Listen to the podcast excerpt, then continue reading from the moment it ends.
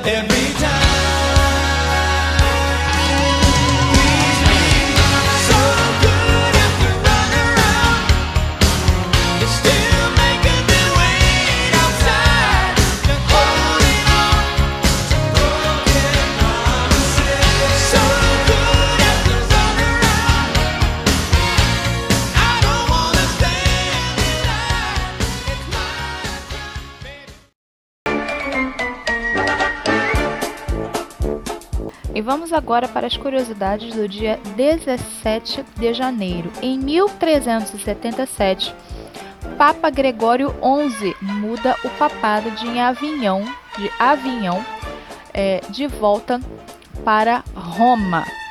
Em 1786, aconteceu a descoberta do cometa Encke por Pierre Marchand em Paris. E em 1998 aconteceu o escândalo Levinsky. é, para os muito novinhos, né? É, eu vou falar basicamente aqui. Um jornalista chamado Matt Drudge publica a história do caso Bill Clinton Monica Lewinsky em seu site Drudge Report. Né? O Bill Clinton teve um caso com a secretária, ponto. Tá? É só isso. E vamos agora para alguns nascimentos. Em 1706 nasceu Benjamin Franklin, né, escritor e é, estadista e inventor. Em 1899 nasceu Al Capone. Meu Deus. Quer saber mais da história do Al Capone? Assista o filme Os Intocáveis, tá? E você vai entender um pouquinho da história do Al Capone, tá bom? E em 1931 nasceu James Earl Jones, ator norte-americano. Para quem não sabe, o James Earl Jones é a voz original do Mufasa no primeiro, é, na primeira versão do Rei Leão é, de 1994.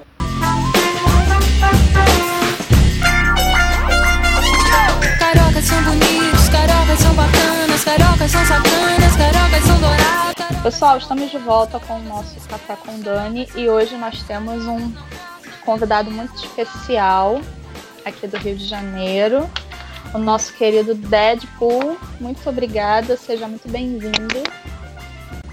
Oi, galera, boa tarde, boa noite, bom dia, não sei que horas vocês estão ouvindo isso. E aí, bem-vindo, né? Muito obrigado por estar, tá, estar tá aqui participando desse podcast. Fiquei muito feliz de ter me chamado. Uma honra estar aqui. A honra é minha. Porque já que, eu não, já que eu não pude estar no trio elétrico com vocês, né? Eu, pelo menos aqui no podcast a gente fica junto. Né? Na verdade, vou estar de trio elétrico da carreta furacão, todo mundo mascarado em cima do. do. Pois é, parecia mesmo, carreta furacão, um monte de gente mascarada em cima. Não, você não sabe, né, cara? Quando a gente chegou lá de máscara, o pessoal começou a olhar pra gente tudo estranho, né? Aí o pessoal ah, olhando. Claro. Porra, não é época de carnaval, não é época de carnaval, não é época de bate-bola na rua, o pessoal vai pensar, lógico que não foi bobagem, vou pensar que é infiltrado, ninguém conhece. Né? Então, exatamente, cara. Foi muito engraçado isso, cara. O pessoal olhando pra gente assim e tal, não sei o quê. E aí teve gente que veio perguntar, tinha uma mulher que ficou filmando, a gente ficou dando volta atrás da. Tipo assim, ficou dando 360 em volta da gente. E o. O sem CPF ficou puto, porque ele nunca mostrou a cara. Ele falou, porra, essa mulher dando volta é essa mulher da BIM, não sei o que, não sei o que lá. Eu falei, calma, cara, relaxa. Ela só tá marcando aqui, caso a gente faça alguma confusão, já tem nossa cara já. Ah, ela ah. fez certo, porque ela não conhecia vocês, né? Mas ainda bem que vocês são pessoas de bem e tal, que se fosse infiltrado, pelo menos. Mas ela não sabia, né? Tadinha, ela não sabia. Né? Sim, é, pro pessoal, pro pessoal que tá ouvindo, tá achando que a gente tá falando assim, coisas, coisas do além, né?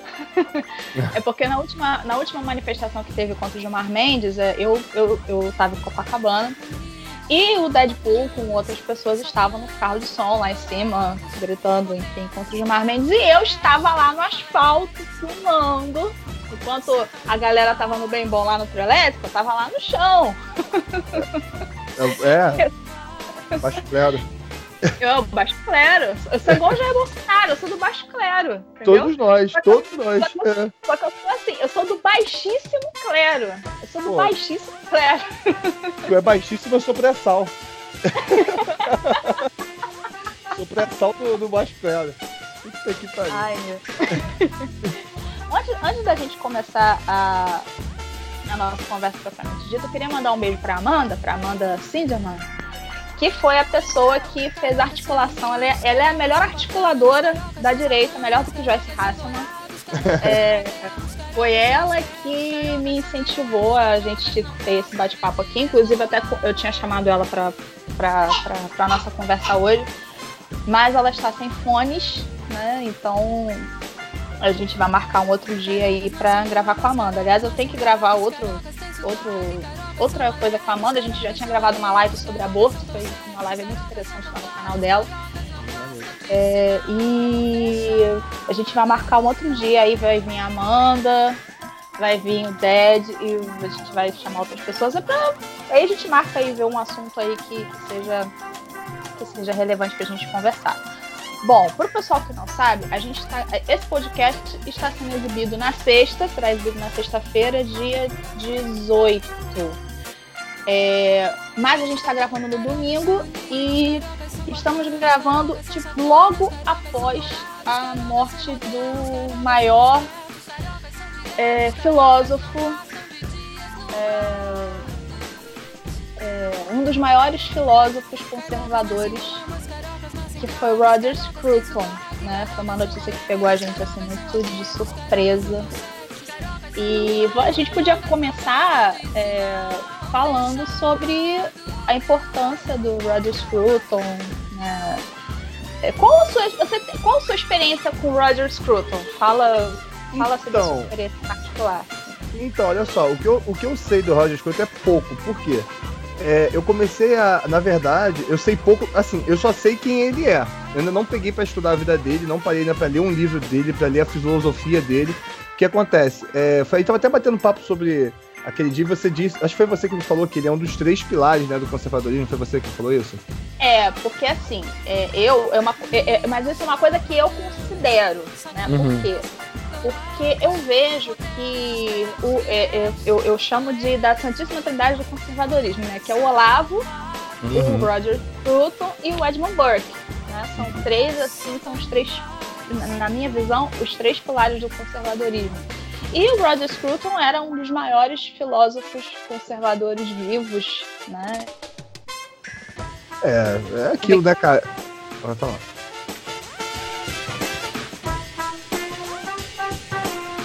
Alô? Chegou eu aqui. Opa, tu ficou mudo aí não? Ficou um pouquinho, mas continua falando. Não. Na edição de. É, você tá... Não, você tava falando alguma coisa e ficou mudo aqui. Tá falando dele. Não, então, eu tava, eu tava falando que. Ó, para de novo. Som, som. Conservadorismo, né? A pessoa. E caraca. É, internet. Deu... É, tá dando um corte. É internet. É. Então, o, o, que eu tava falando era que eu considero o Olavo, o Roger Scruton e o Edmund Burke como, como os três pilares assim, do conservadorismo. Pessoa que quer entender conservadorismo tem que ler esses três. Né?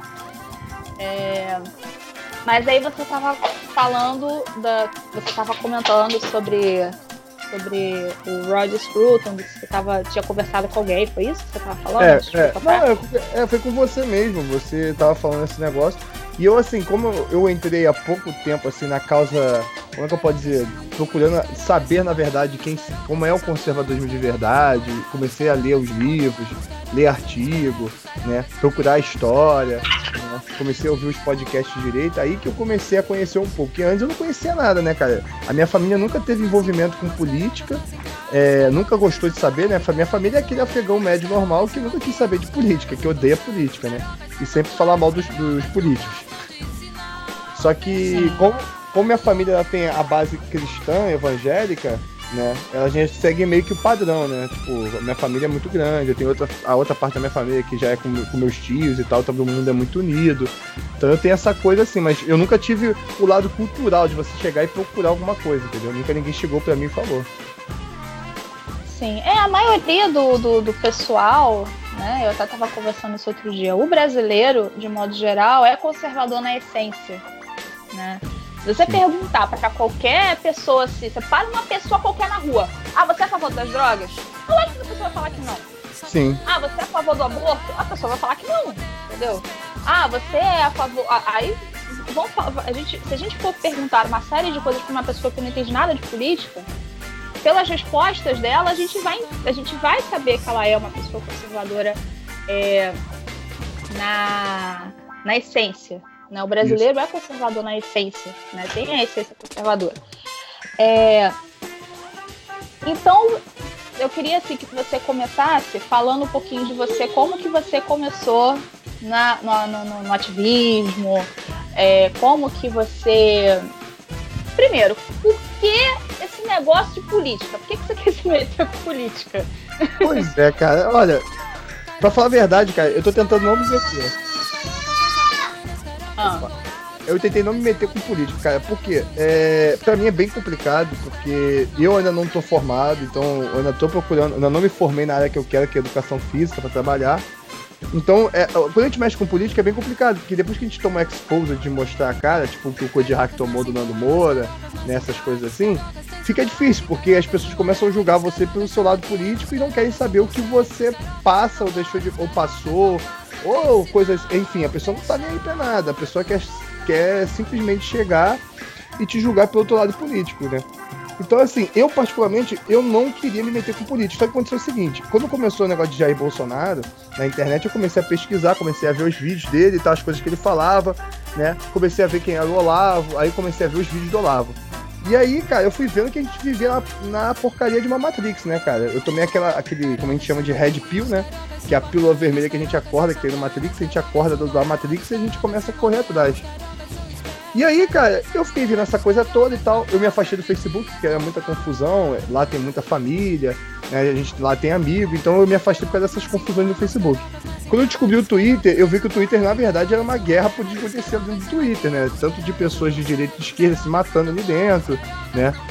E tinha um debate forte entre as pessoas. Lá no, no Twitter é bem mais forte do que o Facebook. E aí eu fui ficando, eu fui brincando ali no Twitter, né? Falando de política com o pessoal e tal. Um belo dia a gente resolveu é, se juntar, cara, porque a gente chegou a gravar um podcast com o Romanini, um beijo pro Romanini na boca dele. E a gente resolveu gravar um podcast com ele e aí a gente depois se encontrou com o pessoal na Lapa, né? Foi eu, sem CPF, o Pablo e o Suyaga também. E na verdade, quando a gente resolveu montar o Conexão Carioca, era, pra, era foi, era foi eu, a formação primeira foi eu, sem CPF, o Pablo e o Encoraçado. E aí depois a gente botou o Suyaga porque ele sempre tava com a gente no rolê e tal, e gravou com a gente, ele tem o mesmo pensamento que a gente, né, em, em relação à, à direita. Então, a gente foi e formou um podcast, né, pra poder entrar pra esse meio, né? Falar um pouco aqui da, do que acontece, na verdade, aqui no Rio de Janeiro, né? Que a gente acha que o Rio de Janeiro é um. Como é que a gente chama? É, é tipo o Projaquistão, né? A gente vive dentro de um cenário cinematográfico do Projac. Essa é a verdade. Sim, aqui, é, aqui é um berço esquerdista, aqui é um antro de esquerda que aqui a situação é bem, bem complicada. É, não, é, Aqui a situação é bem complicada. Então, é... e aí como que você assim, você você tava falando que viu os vídeos do Olavo, assim, eu conheci o eu conheci o Olavo por causa do Eduardo Bolsonaro. Hum. Eduardo Bolsonaro apresentou um livro do esse livro do Olavo, o mínimo, né, o mínimo se você quiser saber para não ser idiota. É, por falar nisso, a gente tem que falar do, do, do, do Felipe Moura Brasil também, né? Mas mais pra frente. É. Mas é, eu, eu, conheci o Olavo através do Eduardo, né? É, o Eduardo apresentou o livro, eu me interessei pelo, pelo professor Olavo, demorei muito para comprar esse livro, demorei muito, mas também quando eu comprei valeu muito a pena. Valeu muito a pena. Sim. É, e o, o, o, eu vejo que o pessoal. Aliás, é, já que a gente tá falando de Olavo, né? O professor Olavo, a gente sabe como é que é o jeito dele, né? Sim. É aquele jeito meio. É, meio desbocado, meio assim, né? Aquele jeito assim, meio de. meio de velho, né? E já é, sim, né? Sim. É, é o velho. É o velho da Virgínia. É. E, e, eu, eu percebo que tem muita gente da direita que comprou a caricatura do professor Olavo. Tipo assim, ao invés de adquirir o conhecimento do professor Olavo, adquirir a caricatura dele. Tipo assim, o pessoal começou a xingar como se não houvesse amanhã. As pessoas falavam, começaram a falar assim, ah, eu vou fumar mesmo, o professor Olavo fuma. Ah, eu vou é. fazer isso mesmo, o professor Olavo faz, e não sei o que. Tipo assim, se o Olavo faz, eu posso fazer. Entendeu? Isso aí. E aí eu queria saber o que, você acha disso. Qual a sua opinião sobre isso? Cara, olha só, então, esse negócio assim do pessoal copiar o Olavo, é, eu acho assim, porque é, é que acontece, você tem que pegar o que as pessoas falam em essência, né? Por exemplo, vou dar um exemplo aqui. Uma vez eu tava com, com um garoto, é, eu tava saindo trabalho com ele, eu tava indo com ele embora, a gente passou por uma praça e aí tinha um monte de crente ali dando comida ali pra pobre. Ele falou, pô, acho legal quando os crentes fazem esse trabalho assim de ajudar pobre e tal.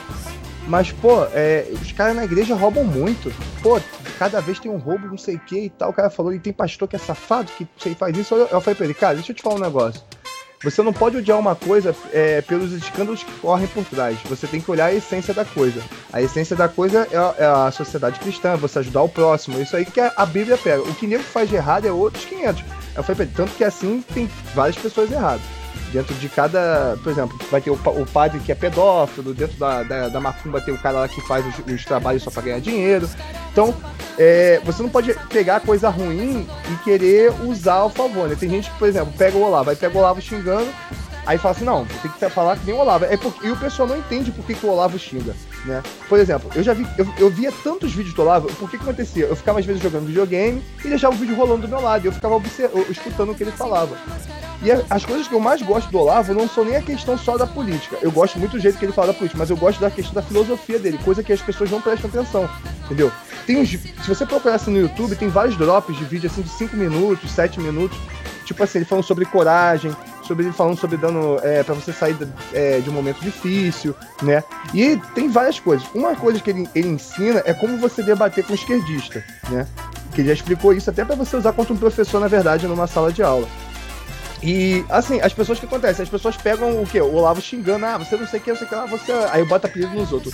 O Olavo já ensinou que é o seguinte: a discussão que ele faz é o seguinte, ele chega com o cara pra debater, né? Então você, ele apresenta fatos, né? Ele traz fatos, argumentos e tal.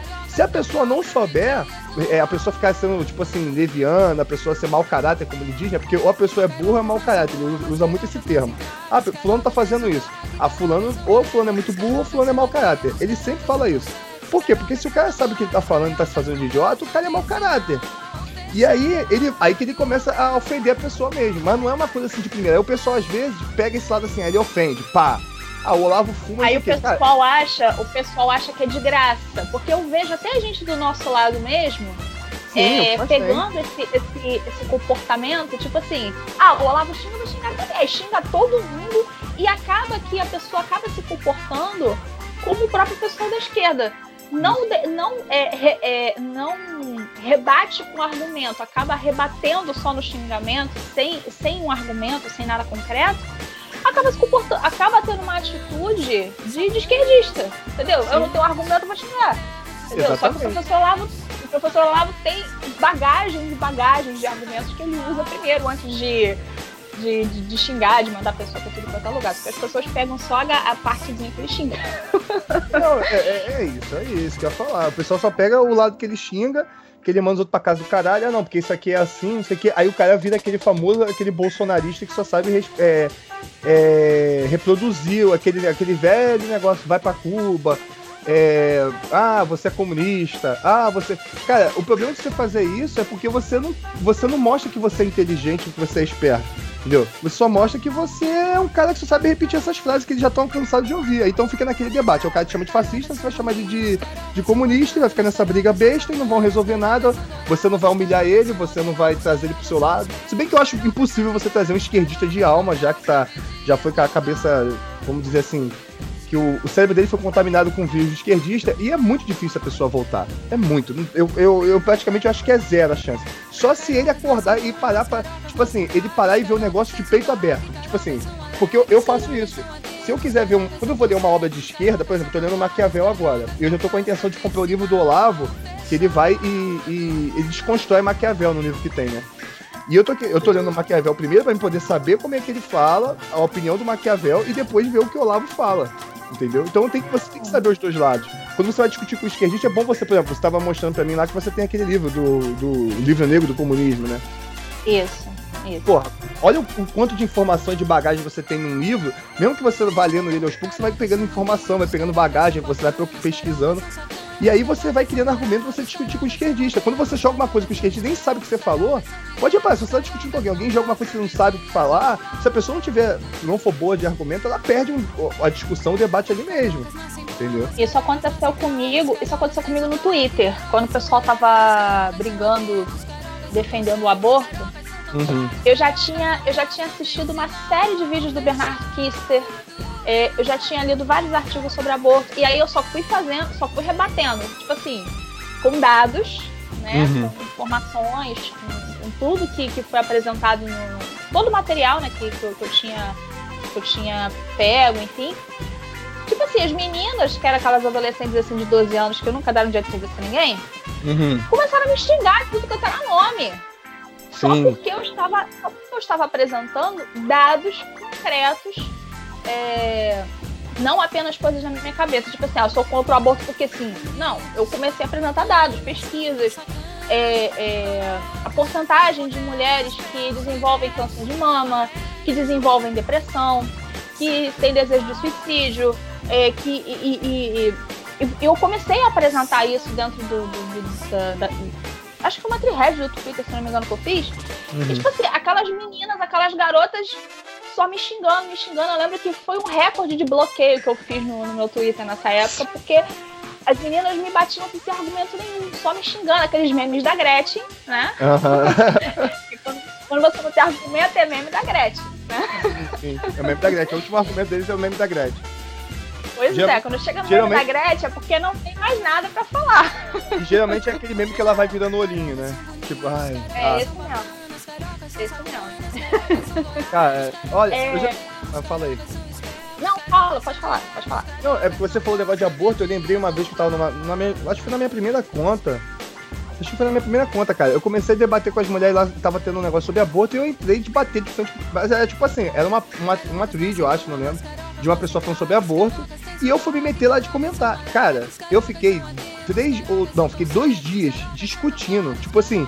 E, e tipo assim, que eu falo dois dias discutindo, era nego mandar lá e eu tava com o celular de bobeira na mão e eu ia lá e respondia. Cara, eu fiquei dois dias tipo, debatendo com mais de 10 pessoas aleatórias, tipo assim, direto, nego apresentando. E, tipo assim, a maioria eu matei no argumento. Todo, quase todos. Na verdade, uma só que me deu trabalho né? Eu vou até dizer depois que ela falou que me deixou meio encucado, né? Mas depois eu consegui pensar, eu parei para analisar o fato que assim, você não pode chegar, é, por exemplo, a pessoa te fala um negócio, aí você não analisa o que a pessoa falou, você já sai falando, não, porque lá, lá, lá, lá, lá, lá. Aí já começa lá, lá, lá, lá, lá, lá. Não, porque é a mesma coisa, ah, aborto, não, mas aborto vai matar criança, foda-se, não sei o que, não sei o que lá. Não, não é assim. Você, você, eu tento conversar numa boa primeiro. Se a pessoa começa a ser idiota, aí eu começo a xingar. Aí a maioria chegava e falava assim: ah, mas o corpo é da mulher. A mulher, o corpo, ai, como é que é? As minhas regras, meu corpo, minhas meu regras. Meu corpo, minhas regras. Aí eu falei assim, pô, seu corpo, suas regras, exatamente, mas ali dentro de você tem outro corpo agora, e aí, como é que faz? Aí a pessoa, pum, travava ali. Quem ultrapassasse essa barreira às vezes, falava assim, ah, mas é o corpo da mulher, não sei o que, não sei o que lá. Eu falei, mas se tiver uma mulher dentro da mulher ali? Aí a pessoa às vezes travava, entendeu? Então eu fui quebrando assim vários argumentos e eu conversando de boa, não xinguei ninguém. Só quem vinha para me xingar, que eu, eu, depois eu, eu, dava um esculacho, mas tipo assim, eu prefiro dar o tapa de luva do que dar um tapão na cara bem forte xingando, sabe? Sou mais de você é, dar. Tapa com luva, o tapa com luva de pelique é melhor. Isso, esse é melhor. E aí teve um lá, cara, que ele ficou insistindo. Eu falei assim: ah, porque você é isso aqui. É, mas você é a favor de arma, o caralho. Eu falei, mas deixa eu te perguntar um negócio aqui, meu amigo. Você é a favor, é, você é a favor do aborto, mas você é a favor de pena de morte? Aí ele, não, não. Eu falei, mas por que, que você não pode matar um cara que fez um, um, um, um homicídio, um, ou geralmente uma coisa bem violenta, não pode morrer? E por que, que pode matar uma criança que é inocente, que só não veio ao mundo porque a mãe deu a, a pré-cheque é, sem querer e acabou engravidando, né? Porque o argumento deles é esse. É, aí o cara vai e travou. A única que conseguiu passar desse argumento foi a pessoa que chegou para mim e falou assim: Ah, mas é porque tem muitas pessoas, muitas crianças é, abandonadas em orfanatos, na JUS, não sei o quê, porque pais não querem cuidar e tal. Quando ela jogou esse argumento, eu parei para analisar e falei: Não, é realmente esse argumento é bom.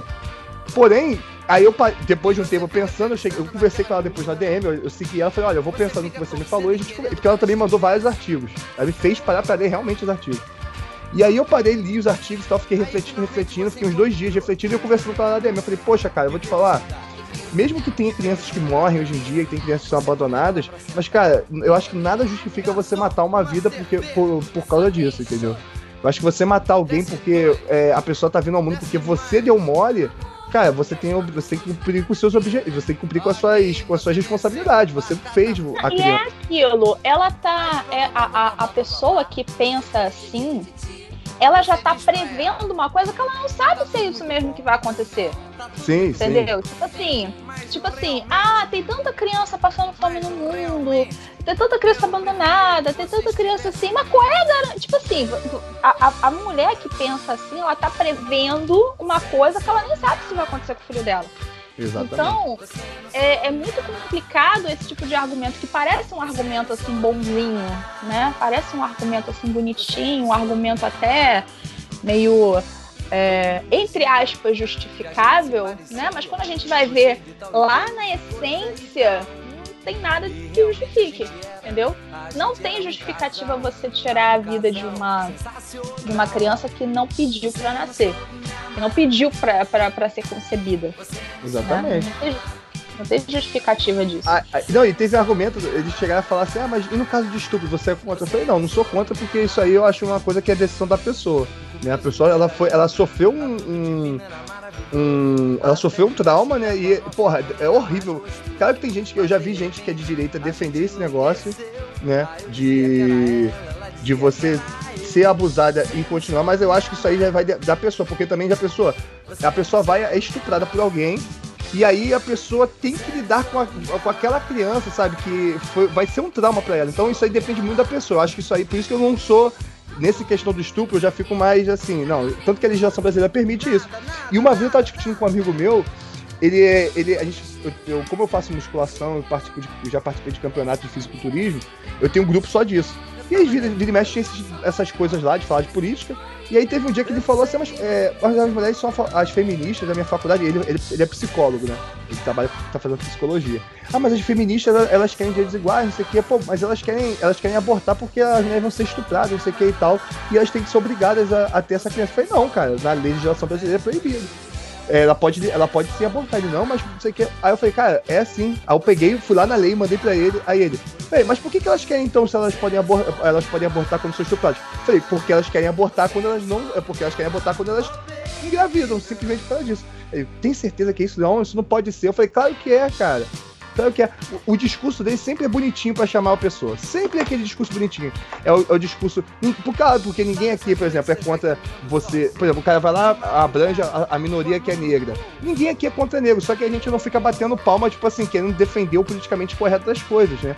Eles, como tem o politicamente correto deles, então, por exemplo, até a questão de apropriação cultural, tu vê que é um nível de doença, cara. A pessoa não poder usar um cabelo por causa que vai lembrar uma pessoa que é, de, que é negra, né? A pessoa traz aquele problema ali, não, porque você tá É, não pode usar, cultural. não pode usar um lenço na cabeça, não pode usar trança, porque quem usa trança é negro. E, tipo assim, teve uma época, a gente falando agora, mudando totalmente o assunto, sim, sim. apropriação cultural. Você lembra, eu não sei quantos anos você tem, mas enfim, é, teve uma época que as mulheres negras, o que elas mais faziam era pintar o cabelo de louro. Sim. Elas descoloriam o cabelo. Isso é uma apropriação cultural?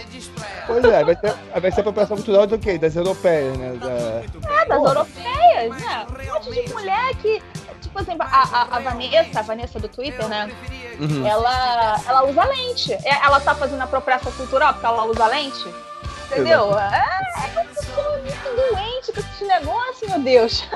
Não, e o pior, cara, eu, eu, vou te falar o pior. Eu, eu, na minha visão, olha só, se alguém pega, vamos lá, já que o país é, é tão racista como eles dizem, né? Se alguém pega e faz um cabelo, um corte, um, um, lá, eu, por exemplo, faço um dread na cabeça.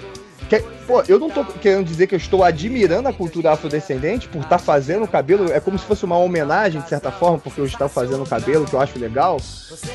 As pessoas não conseguem enxergar nesse ponto, sei lá, né, ter essa visão da coisa. Eu, eu penso assim, entendeu? Eles tinham que enxergar dessa forma, né? E não o contrário.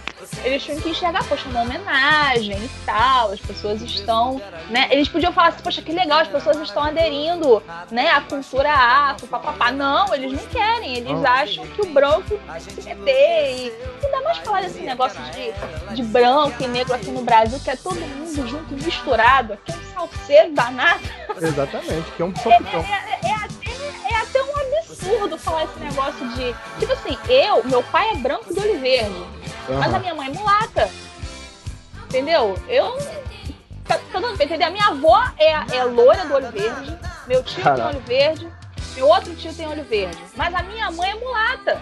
Aí como é que faz então, quando assim, falam, falam que você é racista? Quando você votou no Bolsonaro, como é que faz pra falar? Porque assim, eu votei no Bolsonaro, ah não, eu sou da elite, né, opressora e papapá, papapá. Pô, pelo amor de Deus, eu sou da elite branca, elite branca opressora, pelo amor de Deus, já. E, e, e, e assim, você falou de. Você tocou nesse assunto de racismo. E, por incrível que pareça, o racismo e o aborto, eles estão interligados. Sim, sim. Por causa de, de uma das de uma, uma das grandes, uma das maiores feministas, né? Que era euge, é, eugenista, a Margaret Sanger, que criou aquela fundação. Acho que foi ela que criou a Planned Parenthood, né? Foi ela que criou. É, e e ela, e, e, ela falava que ela queria. É, bem dizer assim, trocando em miúdos, né? Resumo da ópera, ela queria exterminar os negros. Então incentivava que as mulheres negras fizessem aborto. Né? Ela, vinha com aquela, ela vinha com aquela desculpinha esfarrapada, né? Ah, saúde da mulher, Isso. direitos reprodutivos, aquelas pataquadas todas, mas era só com a mulher negra, porque ela era racista. Sim. Então as próprias mulheres, as próprias feministas que defendem aborto, parece que não ligam os, os dois neurônios que Deus deu para raciocinar essas coisas, sabe? Porque são as mesmas, as mesmas mulheres feministas que falam contra o racismo defendem o aborto, mas tipo assim, não conseguem entender que existe uma conexão muito grande entre essas duas coisas. E, e elas também não conseguem entender que a, a, o, o, o, o grande número, a maior parte de fetos abortados são de meninas. Então, tipo assim, feministas matando meninas, né? Não entra isso na cabeça delas? É, exatamente. Não entra, cara, porque elas estão cegas, elas vão pelo que a maioria fala, entendeu? É, eu tava conversando outro dia com uma amiga minha que é de esquerda e ela pegou e falou o seguinte: é, ela tava conversando comigo e, por exemplo, ela tava falando mal do Lula pra mim, de algumas coisas, não, porque o movimento de esquerda criticou muito o Lula. Eu falei, aonde? Não, eles criticavam muito, não sei o que, o pessoal sempre bateu no Lula porque ele sempre aumentava. Ele sempre aumentava a. Ele sempre dava o direito pros banqueiros e tal, não sei o que. E aí, cara, ela falou que... Tira que o pessoal só começou a bater no Lula depois que começaram a surgir os escândalos. Porque antes o pessoal era juntinho com o Lula. Não, olha... Agora eu vou, de... eu vou defender aqui o único partido que bateu no Lula foi o PCO. É mesmo? É, ela... Foi o único partido que bateu no Lula. É, ela, ela, essa menina, ela falou que o pessoal também na época falou. Eu falei pra ela, eu nunca vi ninguém do pessoal falando nada disso, cara. Ela falou, não, mas tinha, não sei o quê. É porque ela deve ficar no meio do pessoal que é de esquerda, e lá é, foi aquilo que eu tava conversando com você no privado. O pessoal de esquerda, eles brigam entre eles para depois jogarem pra opinião pública, né? E não ficar jogando as coisas pra, pra a esmo, assim. Porque se você joga, você quer o movimento, você quer o teu próprio movimento, né, cara? Se você, um cara, por exemplo, ah, deixa eu ver aqui, uma pessoa de esquerda que é influente, sei lá, sei lá, todo mundo é lixo ali dentro. Ah, sei lá, Maria do Rosário, por exemplo, vamos dizer que ela tem um, um nível de relevância bem alto e ela começa a meter. Tipo o Ciro Gomes, que fica metendo a porrada no Lula, por exemplo. Ele vai dividir o público ali, entendeu? O, o, a ideia do Ciro Gomes é fazer a nova esquerda dele ali, sem o Lula, né? Ele quer, ele quer fazer uma nova esquerda, ele quer ser o um novo ícone da esquerda e ele vai acabar conseguindo, se, se ele conseguir, na verdade, se ele conseguir debater com as pessoas de forma decente, ele consegue trazer, porque eu, eu conheci muita gente que votou no Ciro Gomes, mas não votou no PT no primeiro turno, entendeu? E então Sim, fala. Não, não, pode falar. Não, diga, diga, pode falar. Então, é, eles, eles vão. Então, eles assim, eles não são de brigar na frente de ninguém, né? Apesar de ter um pensamento contrário, eles guardam esse, esse, esses tipos de coisa para eles, entendeu? Tem a mulher, por exemplo, e como eles, eles aderem à, à, agenda, eles não podem ir contra a agenda nunca, nunca, nunca, entendeu? Eu já conversei com a amiga minha, eu tava falando pra ela, ela tava falando pra mim, ó, essa amiga minha, pra você ter uma, uma noção, ela é tão comunista que ela é a favor da revolta armada. Ela acha que tem que tomar na, na marra as coisas. E eu falei pra ela, você, o que, que, você acha então? Você acha que um governo que toma as coisas na marra, que tá acostumado a tomar as coisas no sangue, você acha que ele vai fazer o que para se manter no poder? Você acha que vai ser paz e amor igual vocês pregam no pessoal? Ou você acha que vai ser igual, sei lá, Joseph Stalin? ela foi daquele erro de computador. Tam, travou. falar. Ela não é. Ela falou, é, é, pensando bem. Mas eu e ela. É, é, tem um recado que eu vou deixar pro pessoal assim que é conservador. Cara, não fica brigando com, com um esquerdista é, que é seu amigo ou que é da sua família. Cara, deixa o cara falar, ou senão nem fala do assunto. Porque eu e essa minha amiga é o seguinte: ela, ela é totalmente assim, né? E eu mostrei pra ela subir no carro de som, então ela viu a situação. Então, assim, a gente é quase. A gente é bem oposto um do outro, mas a gente se dá bem. A gente sai, conversa e tal. A gente nesse dia ela, poxa, engraçado, tu é a primeira pessoa que, que vota no Bolsonaro assim, que eu conversei de boa e não fico com raiva. Eu falei, é porque eu sei conversar, eu não sou retardado. Você tá entendendo? Então, porra, tu vai estragar às vezes uma amizade de anos por causa disso, cara. Por causa de eleição, por causa de. Eu acho bobeira, entendeu? É mais fácil você tentar conversar com, com a pessoa, né? É ponto o que você acha. Não precisa ficar é, cedendo, é, cedendo o que a pessoa fala, não. Mas evitar discutir. Você dá seu ponto de vista, a pessoa começar a entrar numa como uma vez aconteceu que ela quis dizer que eu era racista porque existia todo um, um, um o patriarcado que fazia eu ser racista porque eu era branco. Eu falei, mas como é que faz pra ser racista se minha mãe é negra? Se meu melhor amigo desde pequeno era negro. Não, e pior, eu sou tão minoria, eu isso que eu até comentar isso aqui. Eu falei pra ela, ó, primeiro que meu melhor amigo desde criança é negro e gay. Né? Ele agora é, é, ele é negro e gay. Eu conheci ele até. Eu, eu, sempre reparei pelo jeito dele, mas quando ele ficou mais velho, ele assumiu. E o pai dele era aquele pai dele. O pai dele era, era gari, mas o pai dele era firme. Eu lembro que o pai dele era, era pesado. O pai dele era, ele comprava as mesmas coisas. E, e, eu, eu falei pra ela, pô, cara, mas eu acho um absurdo você falar isso. Ah, eu sou minoria das minorias. A minha mãe é negra e meu pai é nordestino. Falei pra ela, como é que faz? Eu sou minoria. E vou te, eu falei eu vou te dizer mais, eu não tenho nem direito à cota da faculdade. Porque eu não sou. Eu, eu vim da, eu vim, eu comecei na favela, né? Eu fui criado na favela. Hoje em dia eu não moro mais, moro na pista, mas é, eu sou minoria das minorias, pô. Meu pai era, era nordestino, tem descendência nordestina. Ele não é. Eu acho que ele foi criado aqui no, no Rio. Mas tem descendência, tem descendência nordestina e minha mãe é negra. E aí, como é que faz? Eu ganho o que com isso? Eu não ganho nada. Por isso que eu falei pra ela, por isso que, aí eu comecei com outro argumento. Por isso que eu sou contra a política de cotas. Porque eu não ganho nada e eu também preciso. Eu precisava de um apoio, eu não tenho apoio. Aí eu falei isso pra ela, ela foi, foi começou a pensar na questão social, de, né, essas coisas todas. Eu fui uma das pessoas prejudicadas com cota. Eu passei na UERJ, eu passei na UERJ para jornalismo e não pude entrar porque um cotista entrou no meu lugar e um cotista tirou menos que eu. Aí é foda, cara. É foda, porque, porra, cara, aí você tira o lado de alguém. Aí às vezes essa pessoa, por exemplo, eu vou dar um exemplo, tem uma, uma vizinha minha aqui que ela entrou pra faculdade, né, pública.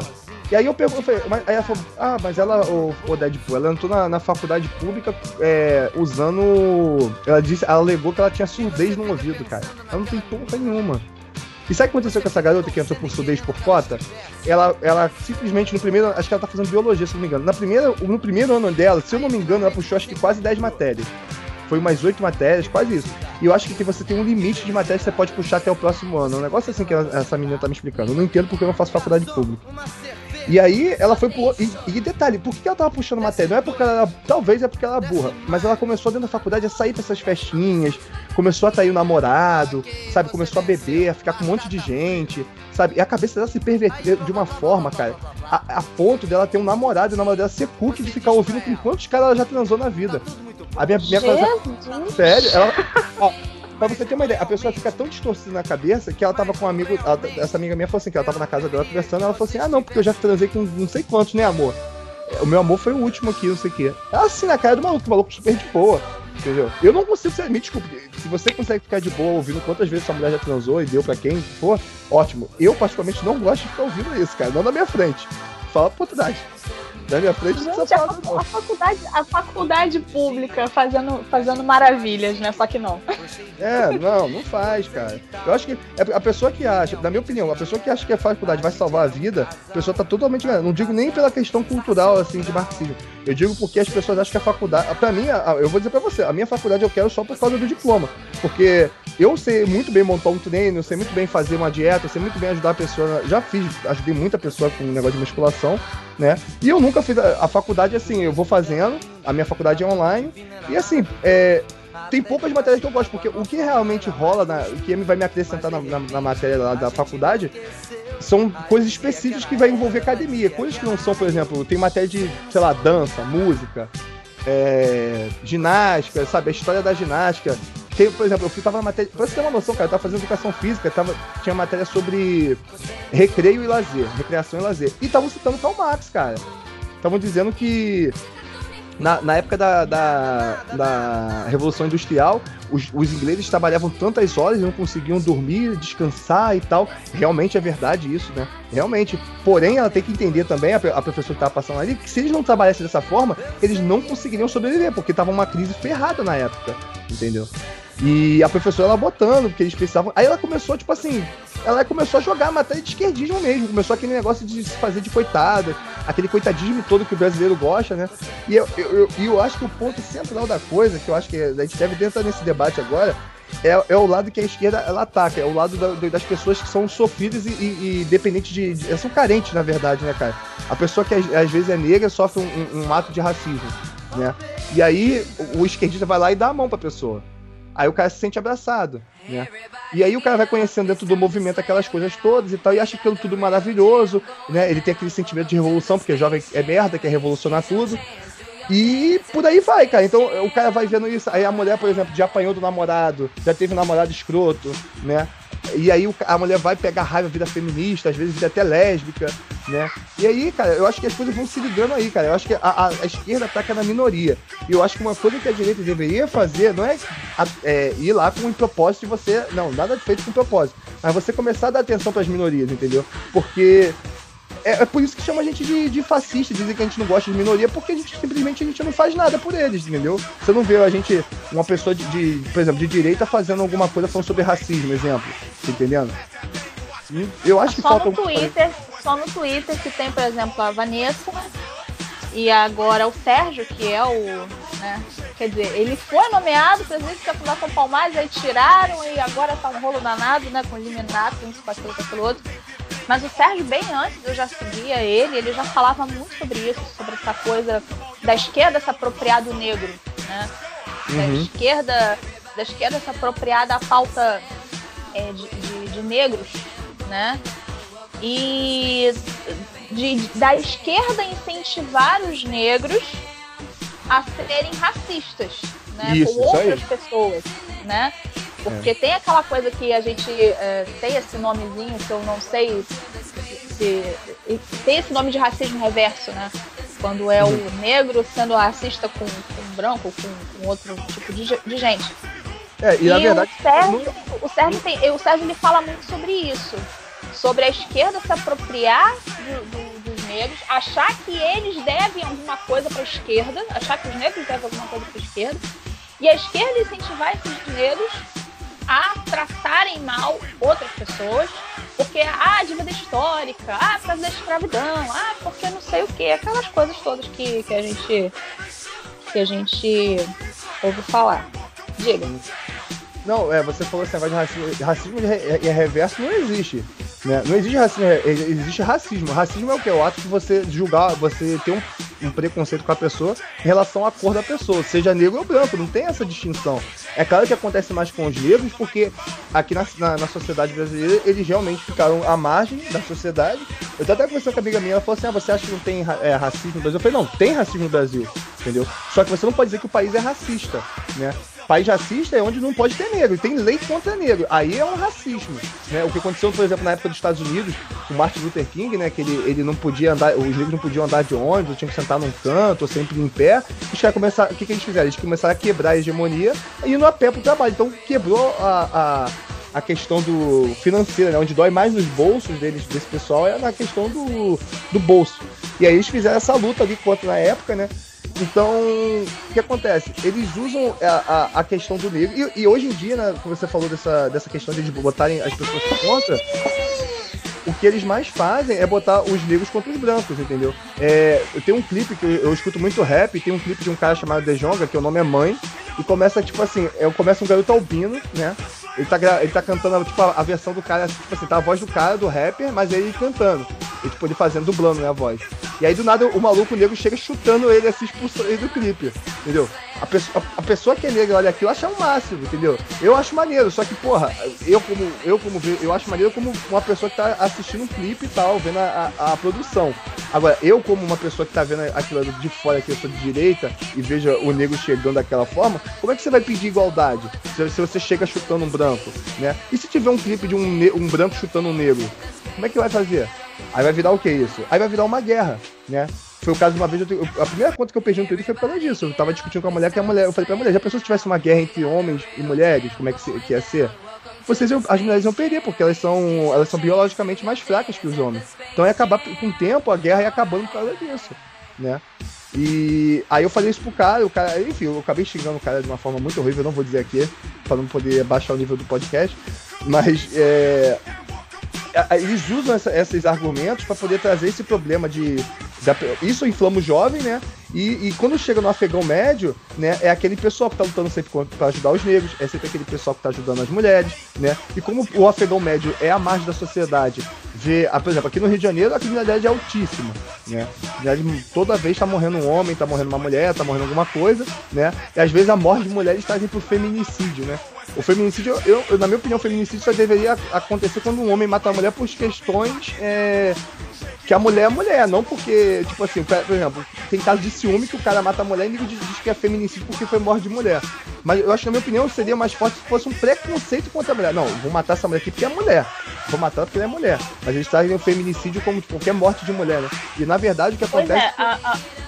é a mesma homem... coisa quando morre o gay. A mesma coisa isso, quando morre o gay. Isso. Às eu discuti. Ca... Eu Fala, fala, fala. Não, é porque aí acontece.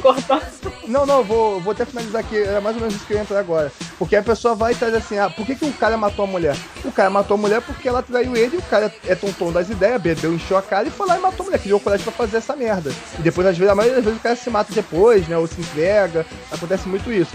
Então não foi por questões assim de que ela era mulher, foi a questão por causa do relacionamento, né? E essa coisa aí, a questão do gay também que tu entrar agora que eu ia falar também. É, eu, eu ia comentar, é porque assim, desculpa eu estar te cortando, é porque assim, você, você vem falando as coisas, eu fico me lembrando, né, de, de algumas situações e tudo, e me perdoa, eu acabo entrando, uhum. não deixando você concluir o raciocínio, mas vamos controlar, eu vou, vou deixar você concluir o raciocínio. é, mas, por exemplo, quando eu estava fazendo faculdade de Direito, é, eu discuti com um menino na sala de aula porque ele falou assim: Ah, o Brasil é o país mais homofóbico do mundo. Eu falei: Onde você viu isso? ah, mas tem pesquisa. Eu falei: Aonde você viu isso, meu cara? Onde? Onde você viu que, que o Brasil é o país mais homofóbico do mundo? Ah, porque aqui a gente aqui mata muito gay. Eu falei: Quantos? Eu falei assim, querido: 60 mil homicídios por ano.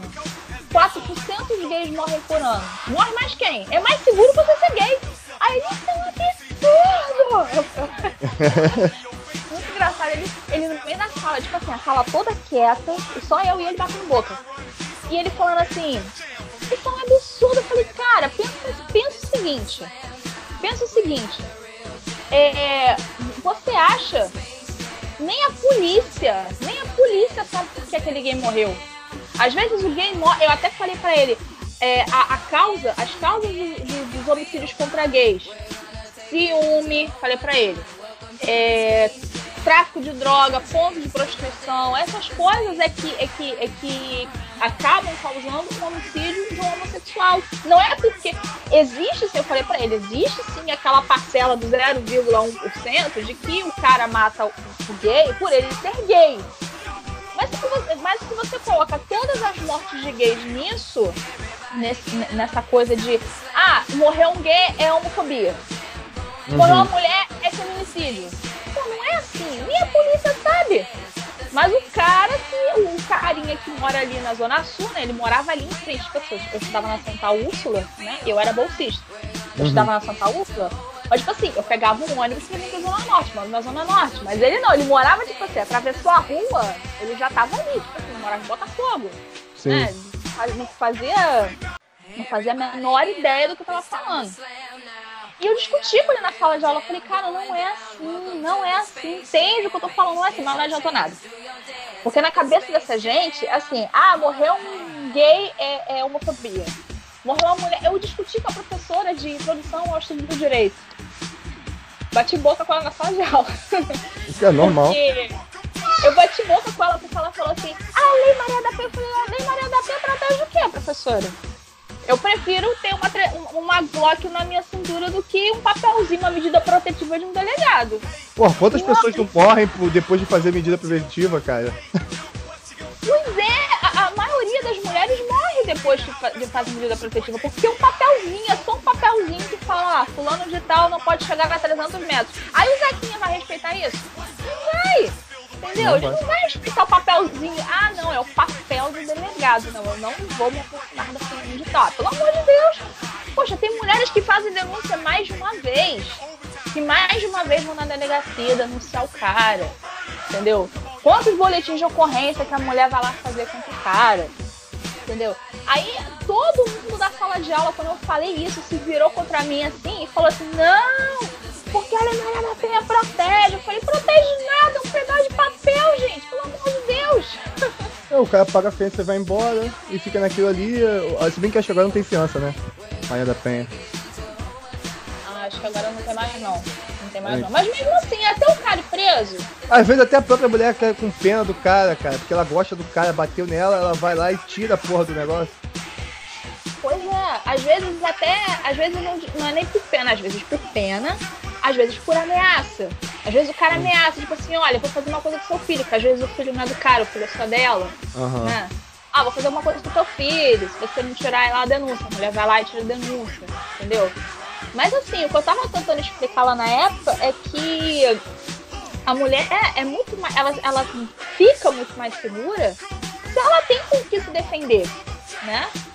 Mas é aquilo, né? Ser comunistinha, socialistinha, esquerdista da Zona Sul é mole. Eu quero ver defender essas coisas morando aqui em cima. Cara, cara, olha, eu vou te falar um negócio, você até falou um negócio. Existe uma. Você até me deu um insight aqui, porque no meio da musculação, a gente bate muito na tecla, tipo assim, tem a teoria e tem a prática, né? E quando a gente fala de teoria e prática, por exemplo, a gente pega o cara que da teoria, geralmente é um professor formado na faculdade. O cara tem a teoria ali da faculdade, ele estudou aquilo e tal, ele sabe fazer a, ele sabe a parte teórica. Mas quando chega na hora da prática, às vezes o cara não sabe executar porque depende da pessoa, entendeu? E, por exemplo, eu sou muito mais da prática, eu particularmente. Por quê? Porque eu aprendi e eu boto em prática e vejo como funciona e quando dá certo não dá, entendeu? Então eu fui. Quando foi, é, foi o que eu te falei, cara. Você que tem vontade de aprender, você às vezes sabe mais do que uma pessoa comum. Esse pessoal de esquerda que fez faculdade. Esse pessoal de esquerda, geralmente eles leem livros, né? Vê aquela coisa toda, nossa, é verdade. Nossa, aí a pessoa às vezes faz um poema muito bonitinho sobre isso. Nossa, é uma, lu- é uma luta, olha que poema bonito, não sei o que. Vou aderir, né? É, e aí, cara, é, outra coisa também que acontece, que você falou agora que eu achei interessante, isso me lembrou o seguinte, uma vez eu tava no trabalho e tinha um cara que era gay, né? Ele era de esquerda, né? Ele ficava me cutucando, ele queria votar no Ciro e ficava me cutucando com o negócio de Bolsonaro. E aí, é, ele ficava me cutucando, cutucando, mexendo comigo, e teve um dia que a gente tava conversando lá no trabalho pessoal, né? E eu tava numa rodinha assim, o pessoal tava parado esperando o cliente entrar, né? O pessoal falou, não, porque não sei o que, de racismo, isso, não sei o que, porque acontece racismo, blá blá blá blá. Aí eu peguei e falei assim, aí todo mundo ficou quieto, eu peguei e larguei, larguei assim. Falei, é, eles reclamam muito, né? Mas quem começou com isso foi os próprios negros, né? Aí a pessoa pegou e pra minha cara, é o quê? Eu falei, é, ué, quem começou foi os próprios negros. Você, você tá falando que você é um maluco, não sei. Aí começou todo mundo a gritar. Eu falei, ô, baixa a bola, deixa eu explicar pra vocês, já que vocês não conhecem história. Ah, aí o, o- esse gay, ué, o meu o William, ele é formado em história, mas nunca, mas nunca, ele nunca me mencionou isso. Eu falei, ele é formado em história, mas trabalha no banco, então ele não tem muita credibilidade pra falar, né? Falei assim mesmo. Ah, porra, é, eu dei logo um tapa na cara pra ele aprender.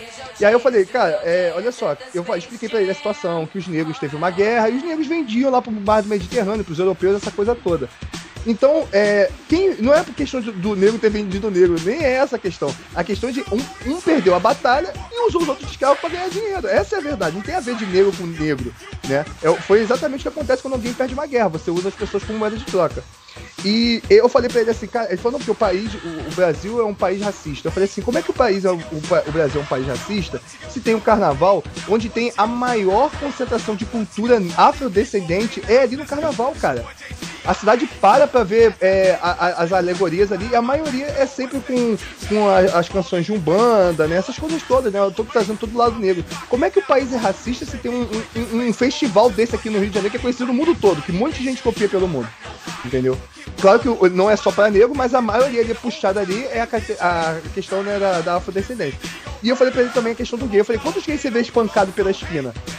Aí, não, na esquina não, mas eu conheço amigos meus que já foi espancado. Eu falei, não, beleza, você conhece, eu também conheço gente que sofreu isso. Também conheço gente que, é, que o gay pegou e ficou olhando pro pinto do cara e o cara foi e deu uma porrada na cara do gay também. Entendeu? Então sempre vai ter uma controvérsia. Só que você tem que ver, avaliar as coisas. Como é que o país é, é, ele, ele é contra gay se não tem uma lei contra gay, agora tem até lei contra você xingar o cara de gay.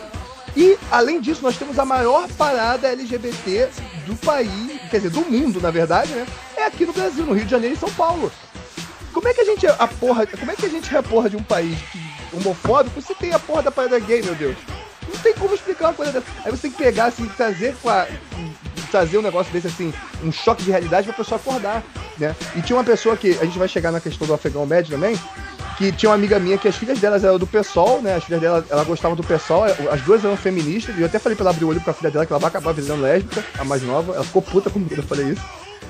É, e ela, ela, ela mesma era aquele afegão médio que não tinha aquela noção de coisas, né? Ela pegava assim, as filhas dela, como eram mais focadas nisso, ficava trazendo informação pra ela. O marido dela já era petista, mas é aquele petista porque ele trabalha no é, na, na coisa pública, né? É aquele petista de, de, de sindicato, né? Tem várias versões também, né? Tem cada dentro, dentro da esquerda tem várias ideologias. Como na direita, daqui a pouco vai ter várias ideologias também, né? Os menos os liberais. Liberal é tudo puta, só quer saber de dinheiro. É, liberal é puta. Ai, meu Deus. Liberal, é, não, liberal é puta. Ele, ele faz, a- ele usa a- a- o argumento de direita pra poder depois lá é, vir com o progressismo sujo e barato dele, né? Essa é a verdade do, do, do liberal. Né? Você vê aí um monte de gente fazendo agora isso daí. E a questão é essa, cara. Você chega pra conversar com o afegão médio, ele não tem essa noção, cara. Eu fui mostrar um vídeo pro Olavo pra minha tia ele falando de Deus. A, minha tia, a primeira coisa que minha tia fez, minha tia evangélica, né? Ela vai ter na, naquela Catedral Mundial da Fé, do Bispo Macedo. Já falei pra ela que. Opa, É, não. colega minha, colega minha, sua tia. É mesmo? Então. Colega minha, sua tia.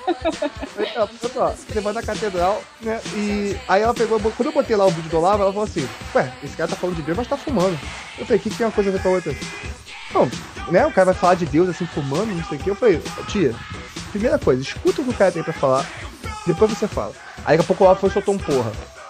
Ah, mas o cara tá falando de Deus e xinga. Eu falei, tia, deixa eu te falar um negócio. Quantos pastores e quantos padres tem que pegam tudo bonitinho, mas por trás tá enfiando dinheiro e tá fazendo um monte de merda por trás? Não adianta você ser bonitinho na aparência e por trás você tá fazendo um monte de cagada, que é geralmente o que o político faz, né? Na frente ele é bonitinho, mas por trás tá cheio de merda.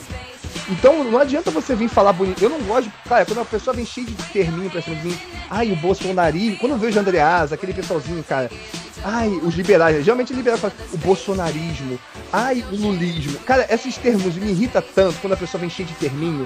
Me dá um, me dá um negócio. Quando a pessoa vem com esses terminhos já me dá vontade de parar ali de conversar e, e partir pro ataque, sabe? Já dá vontade ali de acabar com o assunto. Mas a gente vai lidando, a gente tem que saber conversar também, a gente pode ficar batendo todo mundo. Mas o afegão médio é perdido nessas coisas, cara. Ele gosta daquela. Ele acha que quando a pessoa tem um diploma ou quando fala bonitinho, é que ele vai trazer aquela. o que ele quer ouvir, né? Que ele fala mais bonitinho e tá trazendo. Igual o Ciro Gomes mentiu um monte de estatística, igual o Lula que mentiu um monte de estatística, sem saber de porra nenhuma, sai chutando assim, o pessoal, nossa, como ele sabe, né? Igual o Ciro Gomes falando que é. Que, né, ele discutiu agora com o cara no pânico. E aí ele pegou e falou assim, ele apostou com o cara se o cara tivesse certo, ele ia dar o Fusca dele, o negócio ia dar o Fusca pra ele, pro cara. E o cara trouxe o papel pro pânico e tava certo, cara. O cara sabia o que tava falando. E aí, né, eles estão tentando contactar o Ciro pra dar o carro pra ele. Então é assim, cara. É engraçado, cara. E é, é assim que eu acho que funciona, cara. O afegão médio, ele é distraído por causa disso. Uma por causa de falta de informação, tá? Eu acho que falta a, a- a chegada da direita, né? Os movimentos chegarem mais na população, né? É, chegar de- e tem que chegar de uma forma mais limpa, não tem jeito. Entendeu? Vai ter que chegar de uma forma de fazendo ativismo, chegando no lugar, é, ajudando, né? Igual, por exemplo, o cliente faz muito isso, o cliente vai às vezes vai lá, faz um trabalho social e tal, e aí acaba trazendo muita. O meu, a minha igreja, por exemplo, fazia isso. Chamava os meninos mais carentes para participar do negócio da. é, participar da, das viagens da igreja. Né? Dentro dessas viagens tinha os cultos, aí tinha piscina, tinha campo de futebol, tinha um de coisa, mas tinha os cultos que era obrigatório a pessoa ir. E aí muitos saíam, a maioria não saía, né? Mas muitos saíam dali é, virando evangélicos e tal, aderindo à coisa. Entendeu? Então eu acho que a direita tem que chegar mais junto dessa- desse pessoal que é mais. Pô, o pessoal é, é, é carente, de certa forma, né? Acho que falta isso. É, você tava falando da sua prima que gosta do PSOL, é isso? Que você Não, falou, cuidado a- que ela pode virar lésbica, é isso? Ah, não, essa é, é- é filha de uma amiga minha do trabalho. Ah, Ela- tá. Então, muito cuidado, porque, assim, quando eu falo pro povo estudar, eu falo nas minhas lives, nos meus podcasts, eu falo tudo quanto é lugar que me dá oportunidade, eu falo que as pessoas têm que estudar. Então, assim, eu tava lendo, eu te mostrei que eu tava lendo, que eu tô lendo o livro da Ana, né, da Ana Carolina Campanolo, Aham. e tem uma, a- uma, uma da- da- das feministas, né, dos anos dos anos da segunda onda do feminismo, né, que ali é na meados dos anos 70, é, ela propôs às mulheres um padrão lésbico de comportamento, Meu Deus. entendeu? do céu. Então, assim, realmente, quando a pessoa entra pro PSOL, entra pro PT, ou, sei lá, mulher de esquerda tem que tomar todo o cuidado possível pra não Cara. virar lésbica. Nossa, cara. Mano, Mas Eu é tô verdade, vou até falar- eu vou até falar o nome da mulher aqui que eu achei aqui na. É Monique. Monique Vitin. Vitin, da, é W-I-T-T-I-G. Ela, ela foi ela que começou com isso, propor às mulheres um padrão, de, um padrão lésbico de comportamento, né? Porque como o homem é machista opressor desde, desde a concepção, segundo as feministas, né? Uhum. As mulheres têm que se amar entre si, né? Já que o homem não presta, segundo as feministas. Ai, meu Deus do céu. Cara, é, mas é, é isso que elas vão pregar até o final. Se o cara. Se elas acham que o. o- conforme a pessoa vai entrando. é, Foi igual a gente fez um, um- lá no Conexão Carioca, a gente chegou a falar sobre o feminismo no segundo episódio. Né? E eu usei até um termo assim, eu sempre tento trazer o termo, eu, eu como eu ouvi muito Olavo, eu tento trazer o, o, o linguajar popular da coisa, né? Pessoas, tanto que o pessoal fala que eu sou maluco, eu falo muita besteira, mas eu tento trazer a linguagem mais popular, porque quem é popular vai entender o que eu tô falando. É, eles, o feminismo é muito bonitinho quando tá só a cabecinha, né? A ponta do iceberg, né? Quando tá lá, se você olha assim, é o quê? É a defesa das mulheres. Coitadas das mulheres, as mulheres apanham de homens por aí, né? E realmente acontece, né? Não fazer um deboche nenhum. As mulheres sofrem e tal. E aí você tem que se unir com um monte de mulher para ficar falando mal de homem, né? Tem um amigo meu que ele é feminista, pô. Ai, meu Deus, coitado. É. A gente uma vez, é, no meio das eleições, a gente fez um grupo com duas pessoas, dois de direita e dois de esquerda. Então uma vez tava falando que era feminista. Eu falei, é mesmo, cara? E como é que acontece isso? Não, a gente vai lá e debate, não sei o quê. Aí eu falei, no final tu bota uma calcinha, um sutiã também? Como é que É, porque ele. A gente começa a, a, agressão ali, né? No grupo. E aí eu fui falando, então quando você vai entrando dentro. Aí, por exemplo, eu teve uma época minha que eu peguei. Eu saí com uma menina que era feminista, fui com ela num rolezinho. Aí eu fui sair com ela pra conversar outro dia, tomar um chopp. Eu não falo que eu não falo que eu sou Bolsonaro quando eu fazia essas coisas. Agora eu não vou fazer mais isso, não. Agora eu me larguei desses feministas. Aí quando eu, eu, eu, eu, saí com ela, a menina tá falando que era super, é, super católica e tal. É, e, e, essa coisa toda. Aí eu fiquei olhando ela falando isso, né? E eu fiquei matutando na minha cabeça e falei, porra, ela tá falando isso agora porque ela não entrou no feminismo por dentro, ela tá vendo ainda a cabecinha. Ela tá vendo aquela coisa toda ali, não, as mulheres, direitos iguais, não sei o que, não sei o que lá. Quando ela tiver uma. pegar uma mulher ali que é mais. que vai começar a falar assim, não, porque homem isso, homem aquilo, e você tem que fazer isso, porque senão você tá indo contra, não sei o que, e o caralho, e tal. Às vezes até as mulheres bugam quando ela tá, por exemplo, ela tá, às vezes ela pega um cara casado e elas travam, porque elas estão sendo, elas estão indo contra o movimento feminista, elas estão pegando um cara que eles não quer casado, de uma mulher, né? Eu já ouvi isso de uma amiga minha, por exemplo, que é feminista, entendeu? Então, é, elas, elas vão, às vezes, tipo assim, eu vejo muita feminista católica lá falando, né, que bate no peito que é feminista, mas se você pegar, se você pegar o livro, por exemplo, que traz as coisas sórdidas, né, a verdadeira, porque igual a Simone de Beauvoir, né, que era uma das maiores lá, e fala, tem, já até acho que tem caso dela pega uma garota pra usar, né, como escrava sexual, não sei se você já viu essa parada que ela na campanha. Sim, ela, tinha, ela tinha amantes, né, que não eram homens, eram meninas, garotas, adolescentes. E trazia pro relacionamento dela, não era isso? Isso. Tinham relações com ela, com o marido, com a. Enfim, era uma bagunça, um salseiro danado que ela fazia com as meninas. E como é que você faz para você legitimar um movimento onde tem uma pessoa que faz um tipo de coisa desse, desse nível, sabe? Você tá entendendo? Olha, é, é, é, isso que eu falo, cara. Você tem que pegar. É incoerência. É incoerência. É incoerência. Aí, é, você quando pega a, o P por trás, é a mesma coisa, cara. Se um dia, eu, por exemplo, eu voto no Bolsonaro. Se um dia eu souber que ele tem um mega esquema de corrupção, eu tenho certeza que a maioria dos bolsonaristas vão ficar muito puto, muito chateado, né? Porque o pessoal confiou. E vai se virar contra ele na mesma hora, cara. Você tá entendendo? Mas não, o pessoal de esquerda fica sabendo disso. E como eles gostam de passar fora dessas porra, eles vão falar assim: ah, é mentira. Eles são assim, eles preferem não ver. Eles arrancam os olhos, jogam fora. Não, é mentira isso aí. E saem andando pro outro lado. Entendeu? Então não adianta você chegar, por isso que eu falo, não adianta você ficar às vezes debatendo com o esquerdista. O pensamento dele vai ser esse, você vai trazer fatos e tal. O que você pode fazer, né? Até o Olavo fala isso se você tiver num. Eu até falei isso no último podcast. Se você tiver num, num lugar, só você e a pessoa, de uma forma amigável, você não tem que humilhar a pessoa. Mas se você tiver num lugar, em por exemplo, uma sala de aula, né, que tem aquele. Igual você estava comentando do cara ali e tal. Cara, é esculachar mesmo, é fazer o cara passar vergonha. Porque quando você fizer ele passar vergonha sem argumento, a galera que tá em volta dele vai parar pra pensar no que você falou. Entendeu? Ele, puto de raiva ali na hora, talvez ele não vai. Ali na hora ele não vai pensar. Talvez em casa, se ele for um cara que realmente quer entender como funcionam as coisas, ele vai pegar e vai botar a mão na, na consciência, vai pensar no que você falou e tentar te, te, te ele vai tentar te. te... Nossa, convencer do contrário. Ele vai tentar te convencer do contrário com argumentos, né? Agora, se o cara não tiver é, essa cabeça, quando ele vai ficar puto que você humilhou ele e as pessoas em volta vão ver isso e falar, pô, sabe o que essa menina falou é verdade. Não sei o quê. Foi igual um amigo meu que eu tava discutindo uma vez, eu trouxe argumento pra ele, mostrei. Eu falei, cara, tá bom, diz que isso aqui que o Olavo falou é mentira. Aí ele pegou, aí falou, ah, como é que. Eu falei, mas isso aí vai demorar pra mim poder responder isso, porque o cara tem anos de estudo. Eu falei, não, você tá dizendo que é mentira, eu quero que você prove. Vai lá, você tem o tempo que você quiser. Pode demorar dois anos. Quando você tiver, quando você tiver a prova aí disso aí que você tá falando, você vem aqui e me fala. Entendeu? E o cara nunca mais falou do assunto. Eles são sempre assim, cara. Sempre são assim, não adianta. Por isso que eu falo, você não adianta querer ficar discutindo com o esquerdista. Se for pra fazer alguma coisa com o esquerdista, você humilha ele em público, na frente do, de um afegão médico, pra ele poder ver o que, que o esquerdista fala de besteira, de merda, né? E aí você vai, vai conseguir convencer outras pessoas nesse para trazer pro seu lado agora. Esquerdista, cara, já tá, o cérebro já foi comido, já tá enterrado, não tem como você trazer ele de volta não, cara. É verdade, não tem, não tem mais salvação ali. Não, não tem não. Bom, bom, a gente estava falando sobre, é, você citou, é, se o Bolsonaro fizer alguma coisa, né? Enfim, o Bolsonaro não fez nada e já tem gente contra ele, né? Nando uhum. Moura, é, o Nando Moura, o Nando Moura bloqueado meu Twitter. Ele me achou. Eu nunca marco o Nando Moura nas coisas, né? Eu, eu posto e deixo lá. Nando Moura me achou, menino. Me achou, foi lá, me chamou de cretina. Mentira. Chamou, me, juro, me chamou de cretina, me chamou de imbecil, porque eu, eu, eu postei um, uma foto, não, um print. Aí eu, aí eu fiz uma pergunta: o anão é libertino? Aí ele, claro! Lógico, e você, seu imbecil, bolsominion, não sei o que, não sei o que lá. Aí eu falei, caraca, ele me chamou de imbecil, me chamou de cretina. Aí eu bloqueei ele, mas assim, eu bloqueei porque eu sei que o Fernando Mora é sujo. Eu tenho um filho autista e eu não queria que ele se metesse com meu filho, entendeu?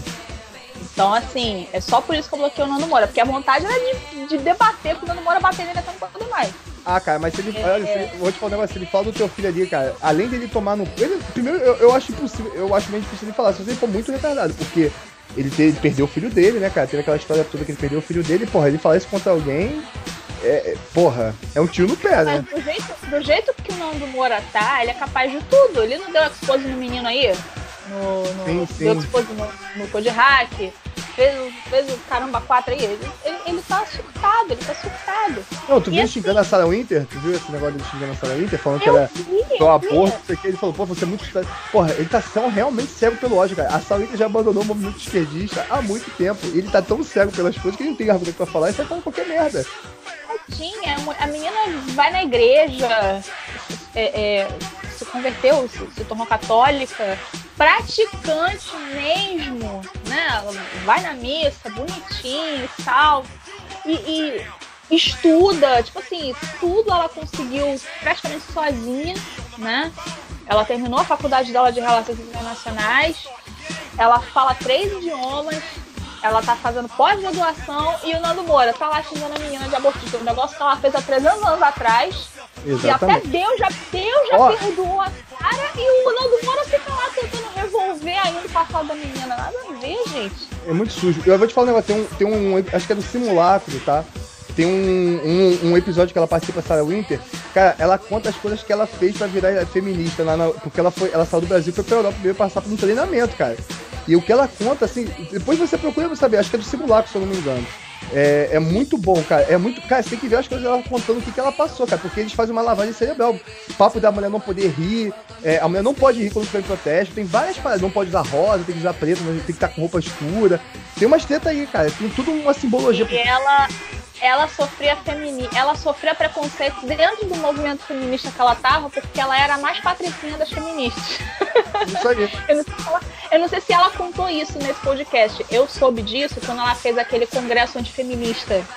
Sim, é, eu, eu, ela, ela fala um pouco ela, eu fui no, no, congresso, tava ela, a Ana, a Ana Cabine novo, o Felipe Chaves e a Thaís, a Thaís Azevedo. E ela contou, ela, ela abriu a, a sessão de palestras e ela falou que as, ela falou assim: as, as, meninas que andavam comigo não gostavam de mim porque eu era patricinha, eu era feminista, mas era patricinha. Eu gostava de passar batom, eu gostava de me maquiar.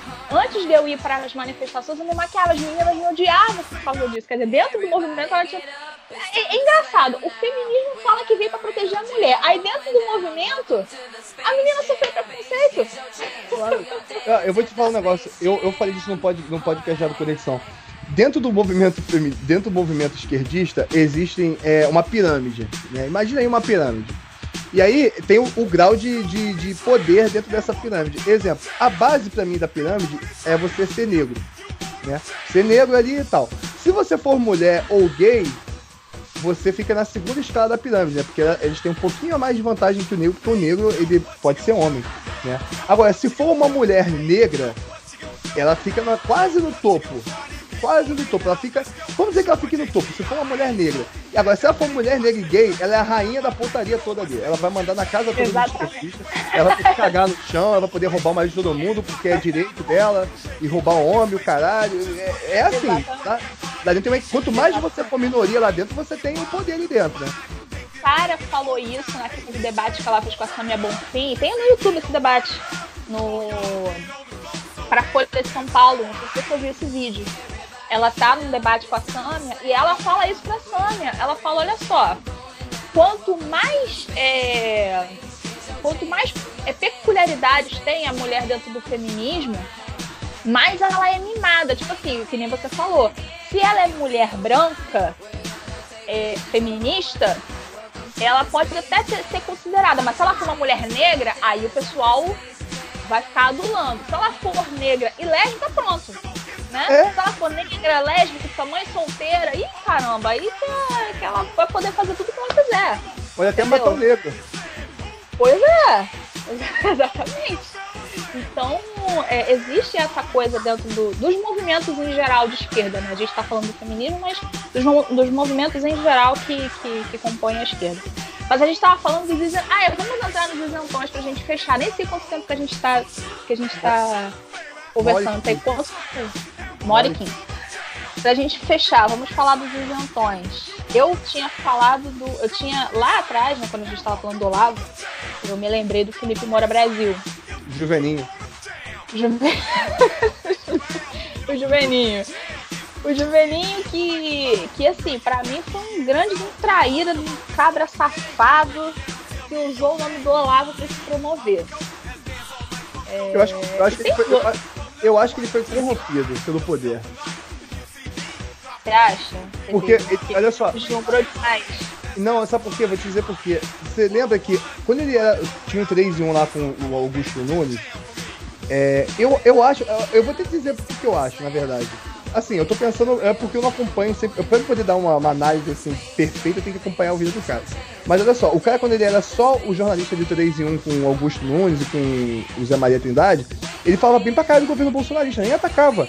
Quando ele virou, ele virou editor-chefe da Jovem Pan, que aí ele começou a mudar o antagonista, começou a fazer ataques, começou a falar essas coisas. Porque Mas ele acho. virou editor-chefe. Ele, ele virou editor-chefe por quê? Por causa do Bebiano. É, não Por causa sei. Foi? Não sei, não sei, realmente não sei. Não, porque assim, o, o que aconteceu foi o seguinte: é, quando teve aquele lance do Bebiano.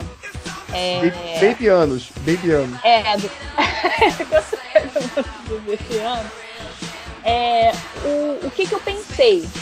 Eu pensei o seguinte: pô, Felipe Moura Brasil vai dar vez pro Carlos Bolsonaro. Que aquele rolo, né? Que Bebiano falou ou não falou? É Carlos Bolsonaro. Não, falou sim, ó. Falou, falou disso aqui e tal, etc. É, e aí eu pensei que o Felipe Moura Brasil fosse chamar o Carlos Bolsonaro para fazer o contraponto. Entendeu? Não, ele só deu voz para o Bebiano. E muito coincidentemente, depois desse negócio aí do Bebiano, etc., foi que o Felipe Moura Brasil foi promovido a diretor de jornalismo da Jovem Pan. Porque Entendeu? olha só, é porque o, nenhum dono de empresa ele vai querer um cara totalmente de um lado só. Né? E, eu, e na minha opinião, eu acho que ele se. Eu, eu não sei se ele mudou realmente o que ele pensa. Se ele mudou e o cérebro dele foi comido, eu não sei. Agora, porra, ele, ele a ponto de criticar as coisas que o Olavo fala, ele bater de frente com algumas coisas, cara. Porque, assim, ele fazer críticas, eu, eu não acho. eu- é isso que eu queria dizer. O isentão. O problema não é a crítica ao governo. Você pode criticar, cara. Você pode duvidar do Ares. Você pode fazer. Você não precisa virar um maluco completo, ficar todos os vídeos, ou todo o programa, ou toda a matéria, você querendo bater no presidente, de forma ainda leviana às vezes. Entendeu? Eles. Porra, foi igual a matéria da Globo. Ah, não, porque o Bolsonaro, o cara que matou a Marielle foi na casa do Bolsonaro, né? Aí, mas dentro, aí dentro da matéria, aí eles lançam essa notícia assim, mas o Bolsonaro no dia estava lá em Brasília. Então, acabou. Acabou, morreu. Ali, ali, na própria matéria eles se matam, só que eles gostam de ele- elevar o quê? A notícia o que vale. Dizendo que o cara que matou a Marielle tava, foi na casa do Bolsonaro. Então, o que, que eles fazem? Eles pegam um negócio, a notícia grande, jogam lá às vezes e não dão o parecer.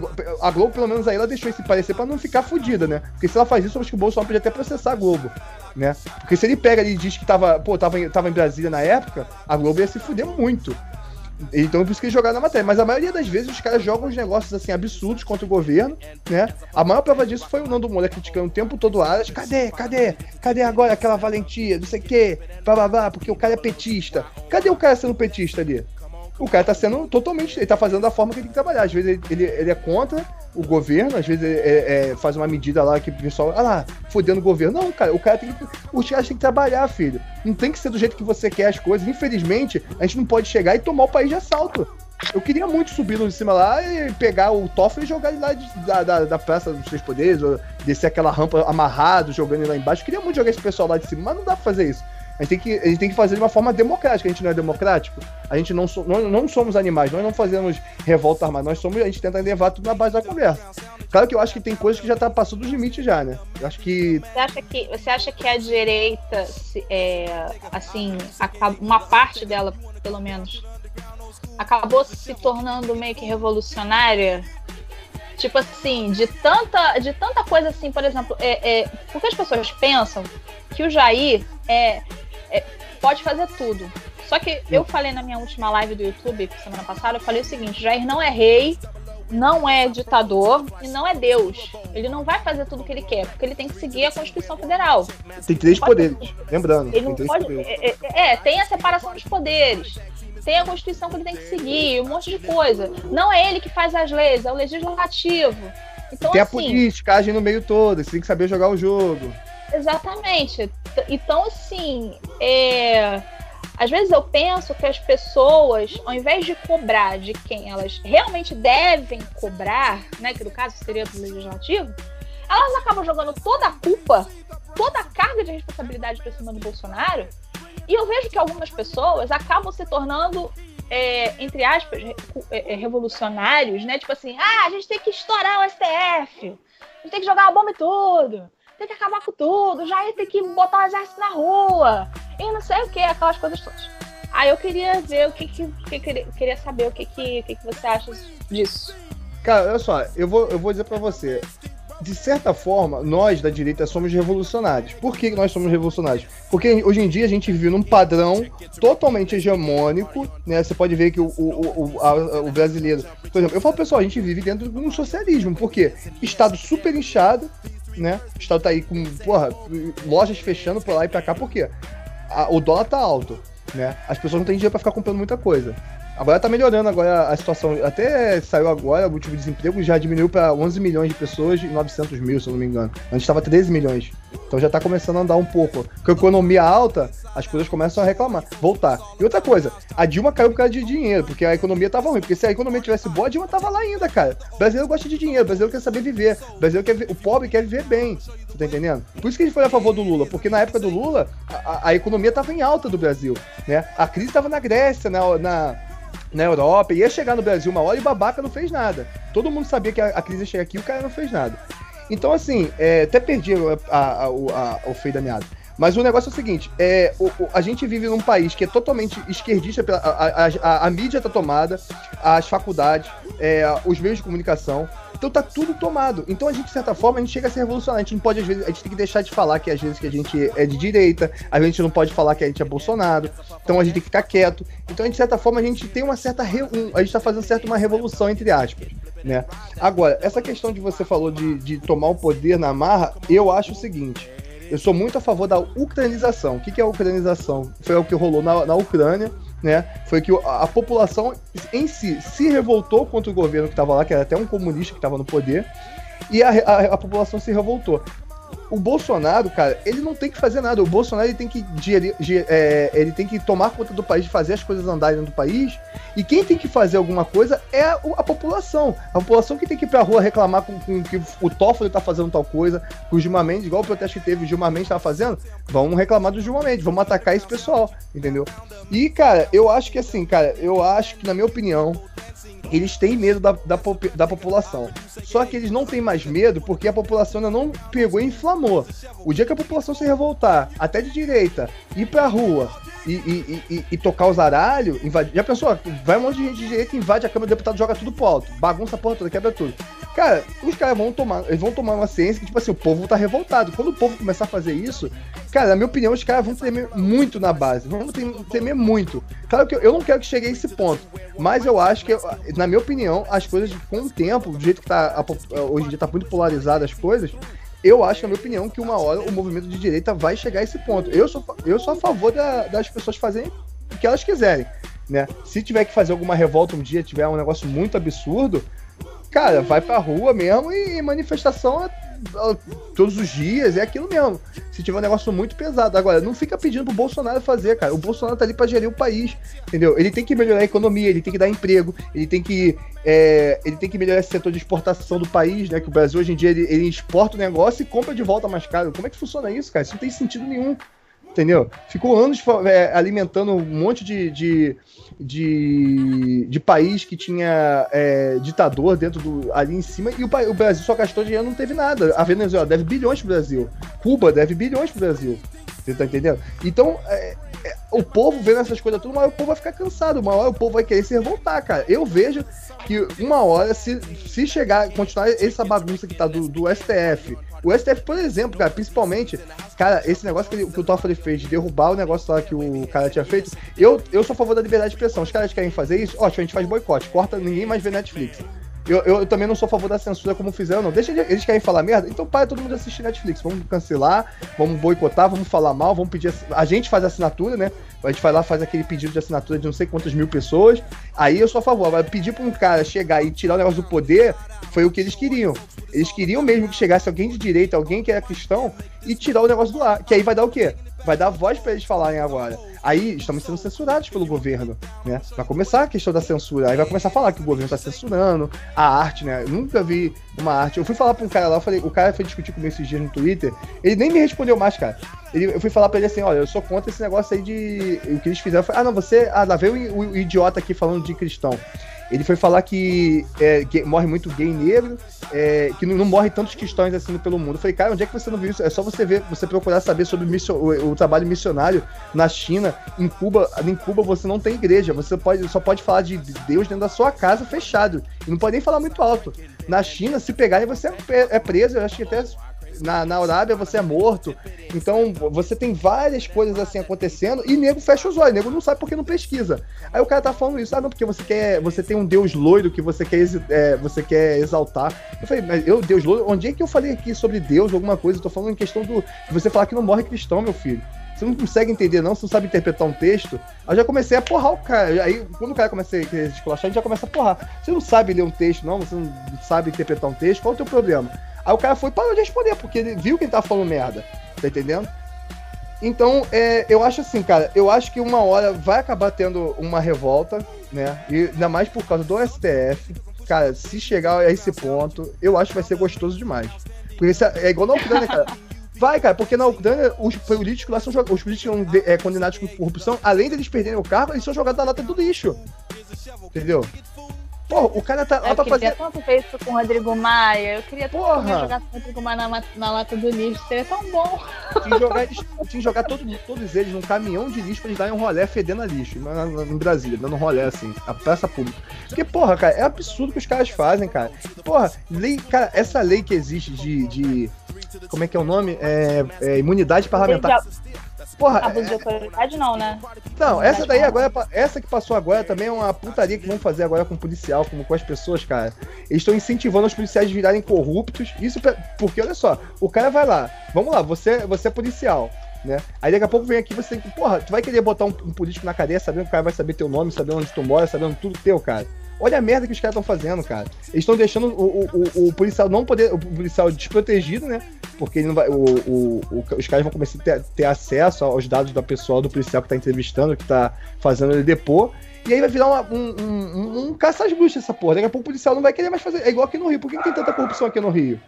Simplesmente tem corrupção aqui no Rio porque o policial ganha mal pra cacete e o cara tem que subir, e o cara tem que subir. Isso aqui vira uma, é, é tipo Bagdá, que tem mais morte do que guerra, né? Então o cara sobe numa favela, o cara, porra, vou subir numa favela, o cara, vamos dizer aqui, o cara não tem, cara, vamos dizer que o cara não tem essa porra de honra. Aí vou ter que subir numa favela pra ganhar 2.000, 3.500 reais, 3.200 reais. Ah, não, vou, vou ficar aqui com o meu, vou ficar aqui, vou fazer a paz aqui com a favela, né? Vou vender, vou, vou, vou tirar o meu, o meu aqui por fora, né, da corrupção, vende pro baile funk. E, ó, às vezes o, o, bandido lá ele paga para não ter uma invasão na favela, e o policial vai preferir isso do que lutar mesmo pela lei. Entendeu? É por isso que tem tanta corrupção aqui no Rio de Janeiro, cara. A corrupção aqui no, Rio de Janeiro é muito grande, cara. Eu, eu falo pro pessoal, vai, gente, o, o, policial aqui no Rio de Janeiro é diferente, entendeu?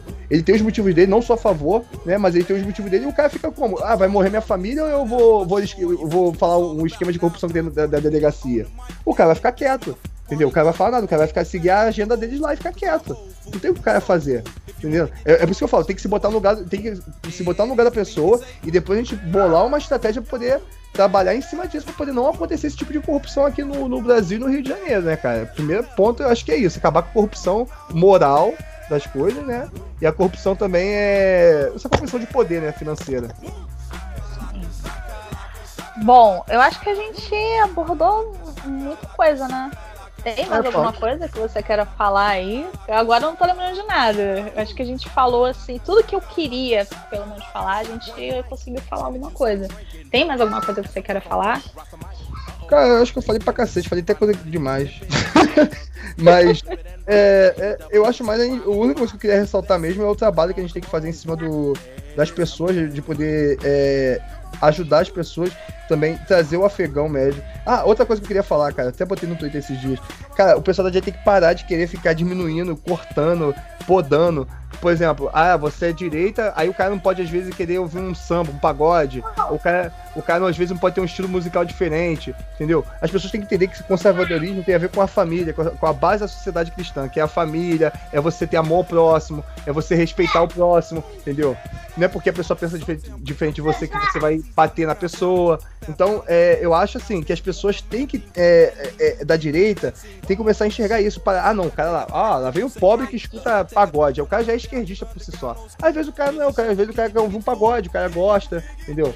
Tem essa coisa toda, entendeu? Então, eu acho que é, a gente tem que parar de ficar limitando né, a, trazer para as pessoas o que é ser conservador, né, o que, que é a base da sociedade cristã. Eu, eu tava falando pra menina no trabalho. Eu, eu agora eu voltei pra igreja, eu tô indo pra igreja agora e tal, tô voltando. Mas essa menina que na época eu não tava indo, foi pra ela. Eu falei assim, cara, olha, eu não sou um cristão acervo, não vou pra, pra igreja, não tô indo pra igreja agora.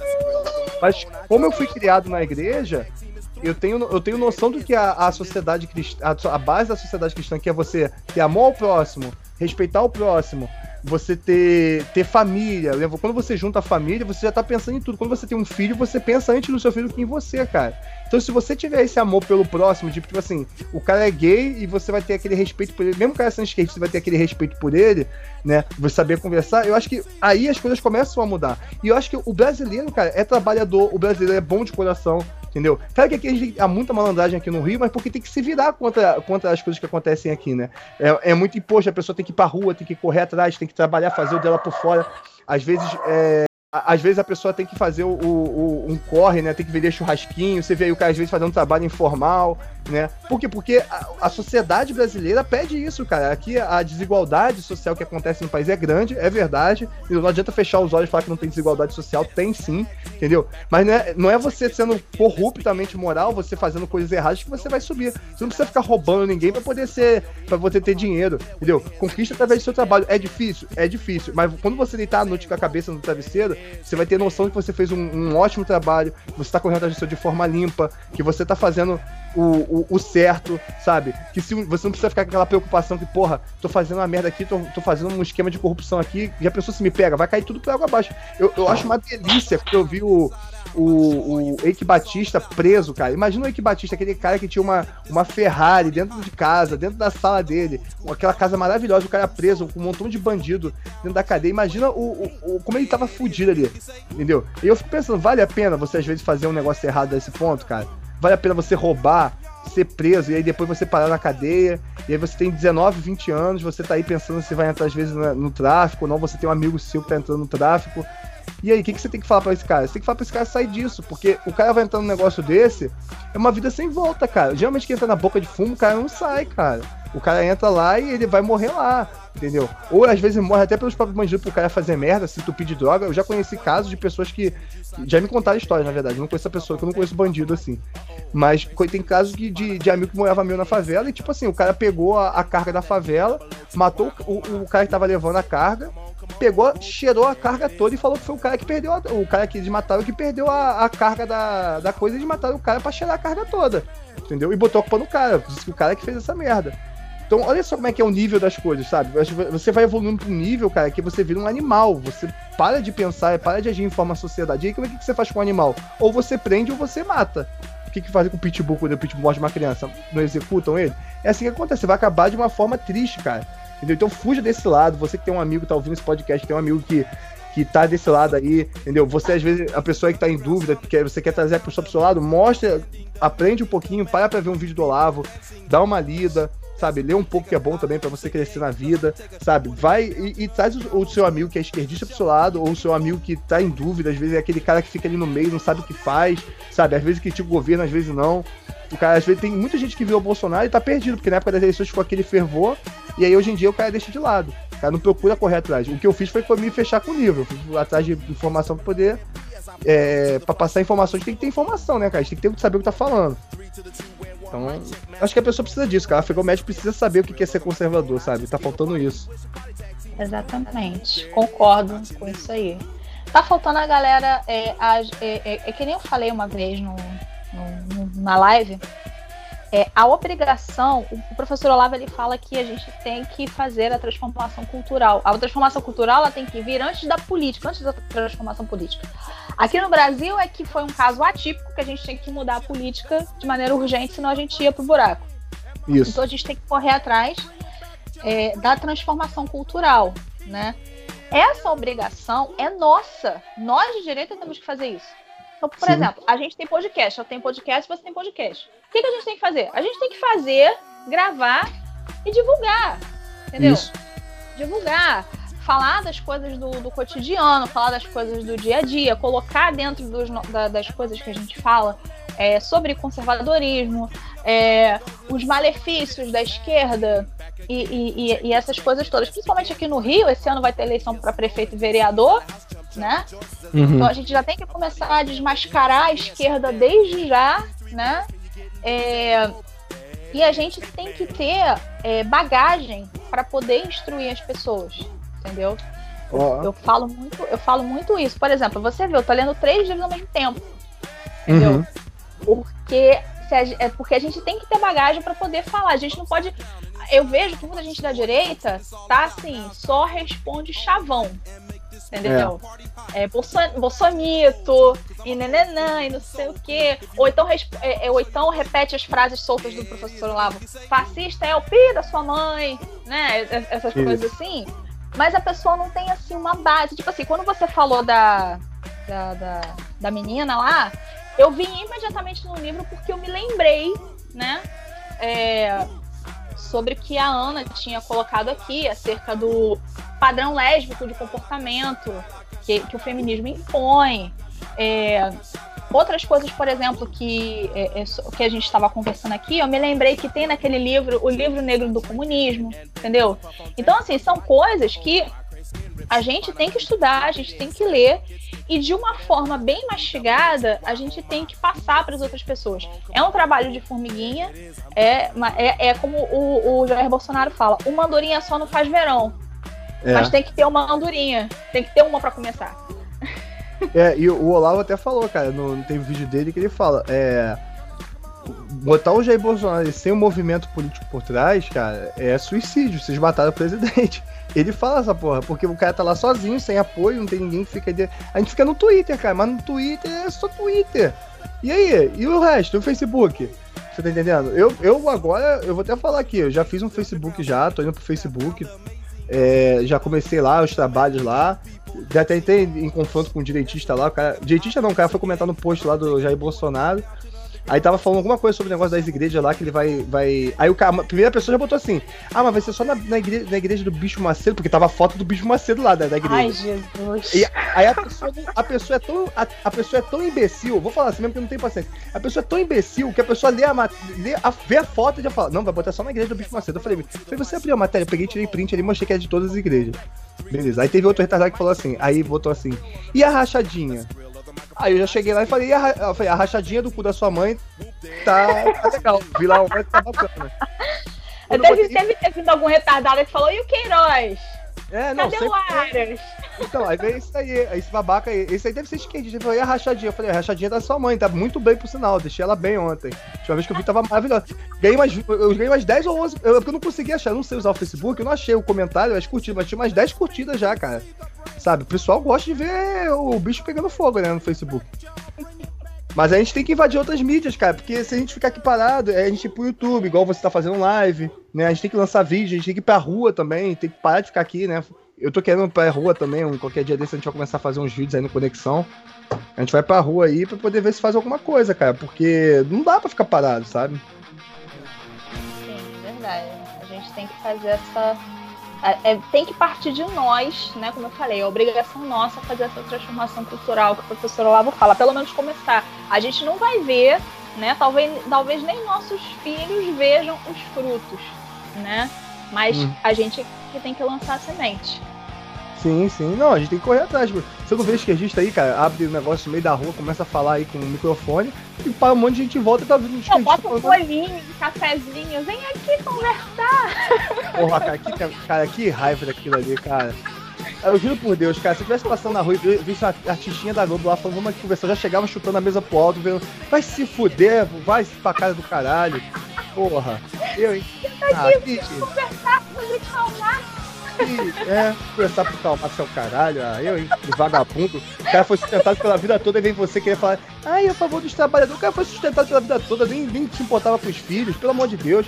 Aí você vem querer, ai, esse povo, cara, olha, esse povo tem nojo de pobre, né? Sabe disso? Ele, igual o cara, tinha um ator, não sei quem falou que tinha um ator da Globo, que ele pegava o metrô pra poder ficar falando do metrô, só que ele só andava nas estações da linha da Zona Sul, cara. Pergunta se ele veio pra, pra, pra Inhaúma, Engenho da Rainha, Tomás Coelho. É.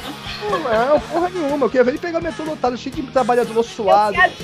Aquele metrô. O trem, sabe? É. É, aquele trem suado, aquele cheiro de CC forte, ou senão aquele cheiro de leite de rosa. Eu quero ver ele entrar num negócio desse, cara aquele cheiro forte, nego passando a mão na sua bunda, é a mulher falando que você tá assediando ela sem gostar da mulher. É, eu quero ver ele fazer isso. Aí olha que é o, afegão médio aí. E quando ele começar a falar de Lula, ele vai começar, cala a boca, sai daqui, mete o pé, e vou começar a chugar o cara. É, então, esse povinho aí, cara, da Globo, esse a esquerdinha caviar, cara, eles só querem isso. Eles não vão fazer mais nada que isso. Você tá entendendo? Igual a Zélia Dunca lá com uma cara de caveira lá falando do Bolsonaro lá, faz um ai, no, a, nossa cultura, não sei o quê, então não leiam nossos livros, não façam não sei o quê, e não sei o que, não sei o que lá. Não é tá parecendo uma caveira, vai se cuidar, minha filha. Pelo amor de Deus. E eu, hein? Tem alguém que quer saber de cultura de esquerda? Não, pior que tem umas musiquinhas da Zélia Duncan que eu gosto, né? Não, você, olha só. Mas aí é diferente. Isso aí é outro tema, que eu até depois a gente podia até falar sobre isso. A gente até conversou um pouco nisso. Tem um podcast que a gente fez lá no Conexão, que é com proteína, que o moleque ele dançava, né, e tal, e ele viu muito essa coisa, ele dançava era do meio artístico, né, ele viu muita coisa. E a gente tava conversando sobre isso, cara, que o problema não é você, você não tem que odiar a, a, a arte, muita de direito que é assim, não, tem que odiar porque foi o artista esquerdo que fez. Não, você não tem que odiar, você tem que aprender e fazer melhor do que ele ou fazer uma coisa parecida, entendeu? Agora, as pessoas vão procurar o seu histórico, vendo que você é um, um artista bom e falar, pô, esse cara é de direita, mas olha a música que ele faz, né? E você também trazer coisas, eu acho que tá faltando livros de direito, assim, sei lá, livros de ficção, por exemplo, tem muita ficção do lado da esquerda, romance que envolve a ditadura, essas coisas. Traz um pouco é muita literatura, a gente não tem isso.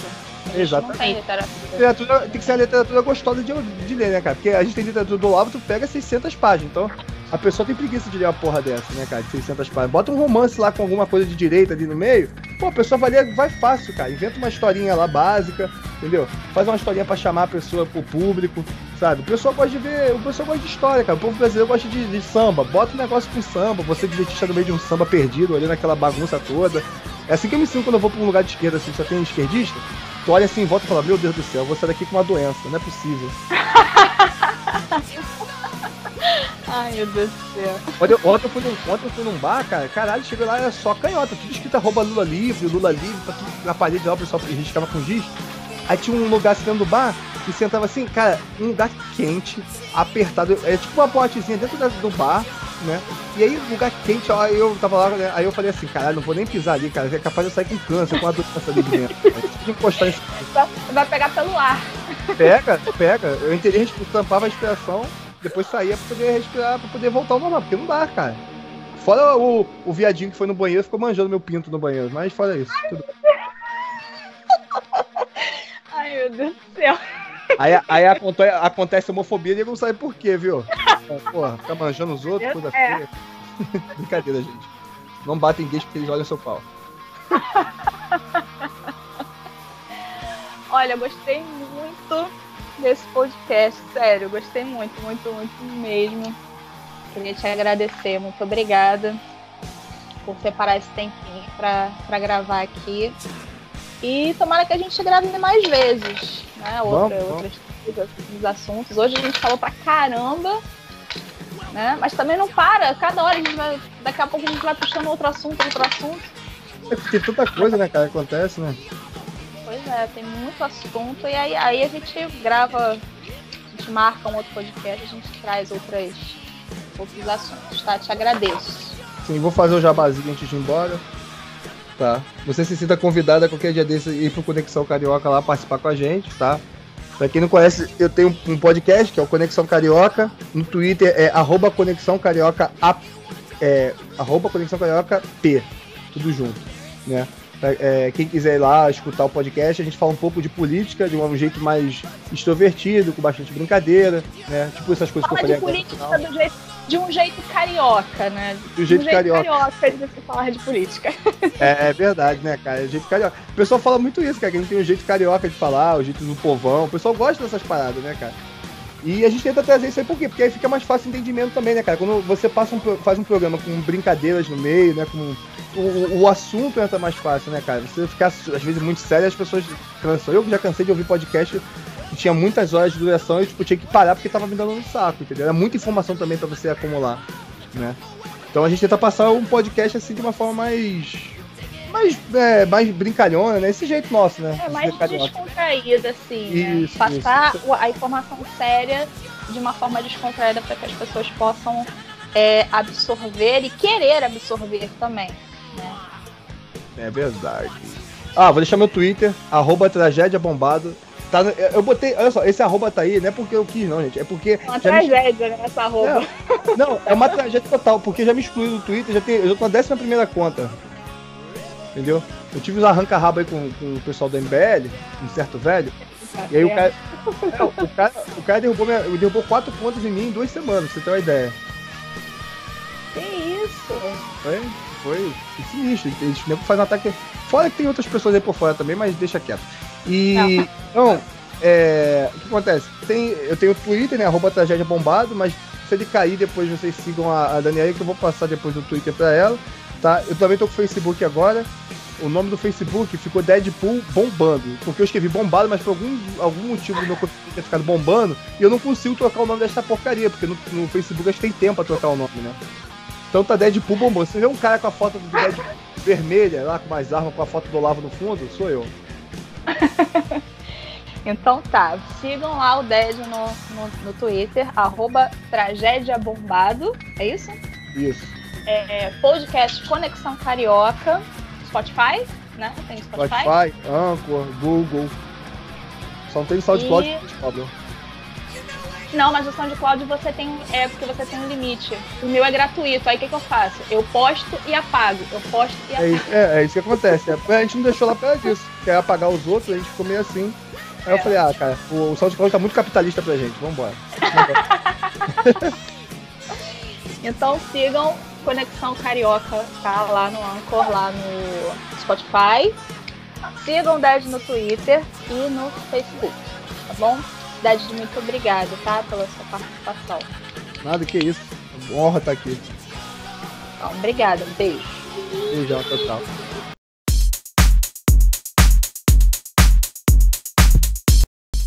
Bom, pessoal, vamos ficando por aqui. Quero mais uma vez agradecer o carinho de vocês, a audiência. Eu espero que vocês tenham gostado do podcast de hoje, do bate-papo que a gente teve toda sexta-feira. É, a gente vai trazer aqui agora um bate-papo, entrevista, enfim. É, algo mais descontraído. É, e algo também mais sério. Semana que vem, inclusive, a gente vai ter o um podcast sobre depressão com a TEF. É, mas um pouco o, o podcast de sexta-feira sempre vai ser um pouco diferente do, dos outros dias da semana, tá bom? E eu espero que vocês estejam gostando muito disso, tá bom? Um beijo para todo mundo, fiquem com Deus, um ótimo final de semana e até segunda.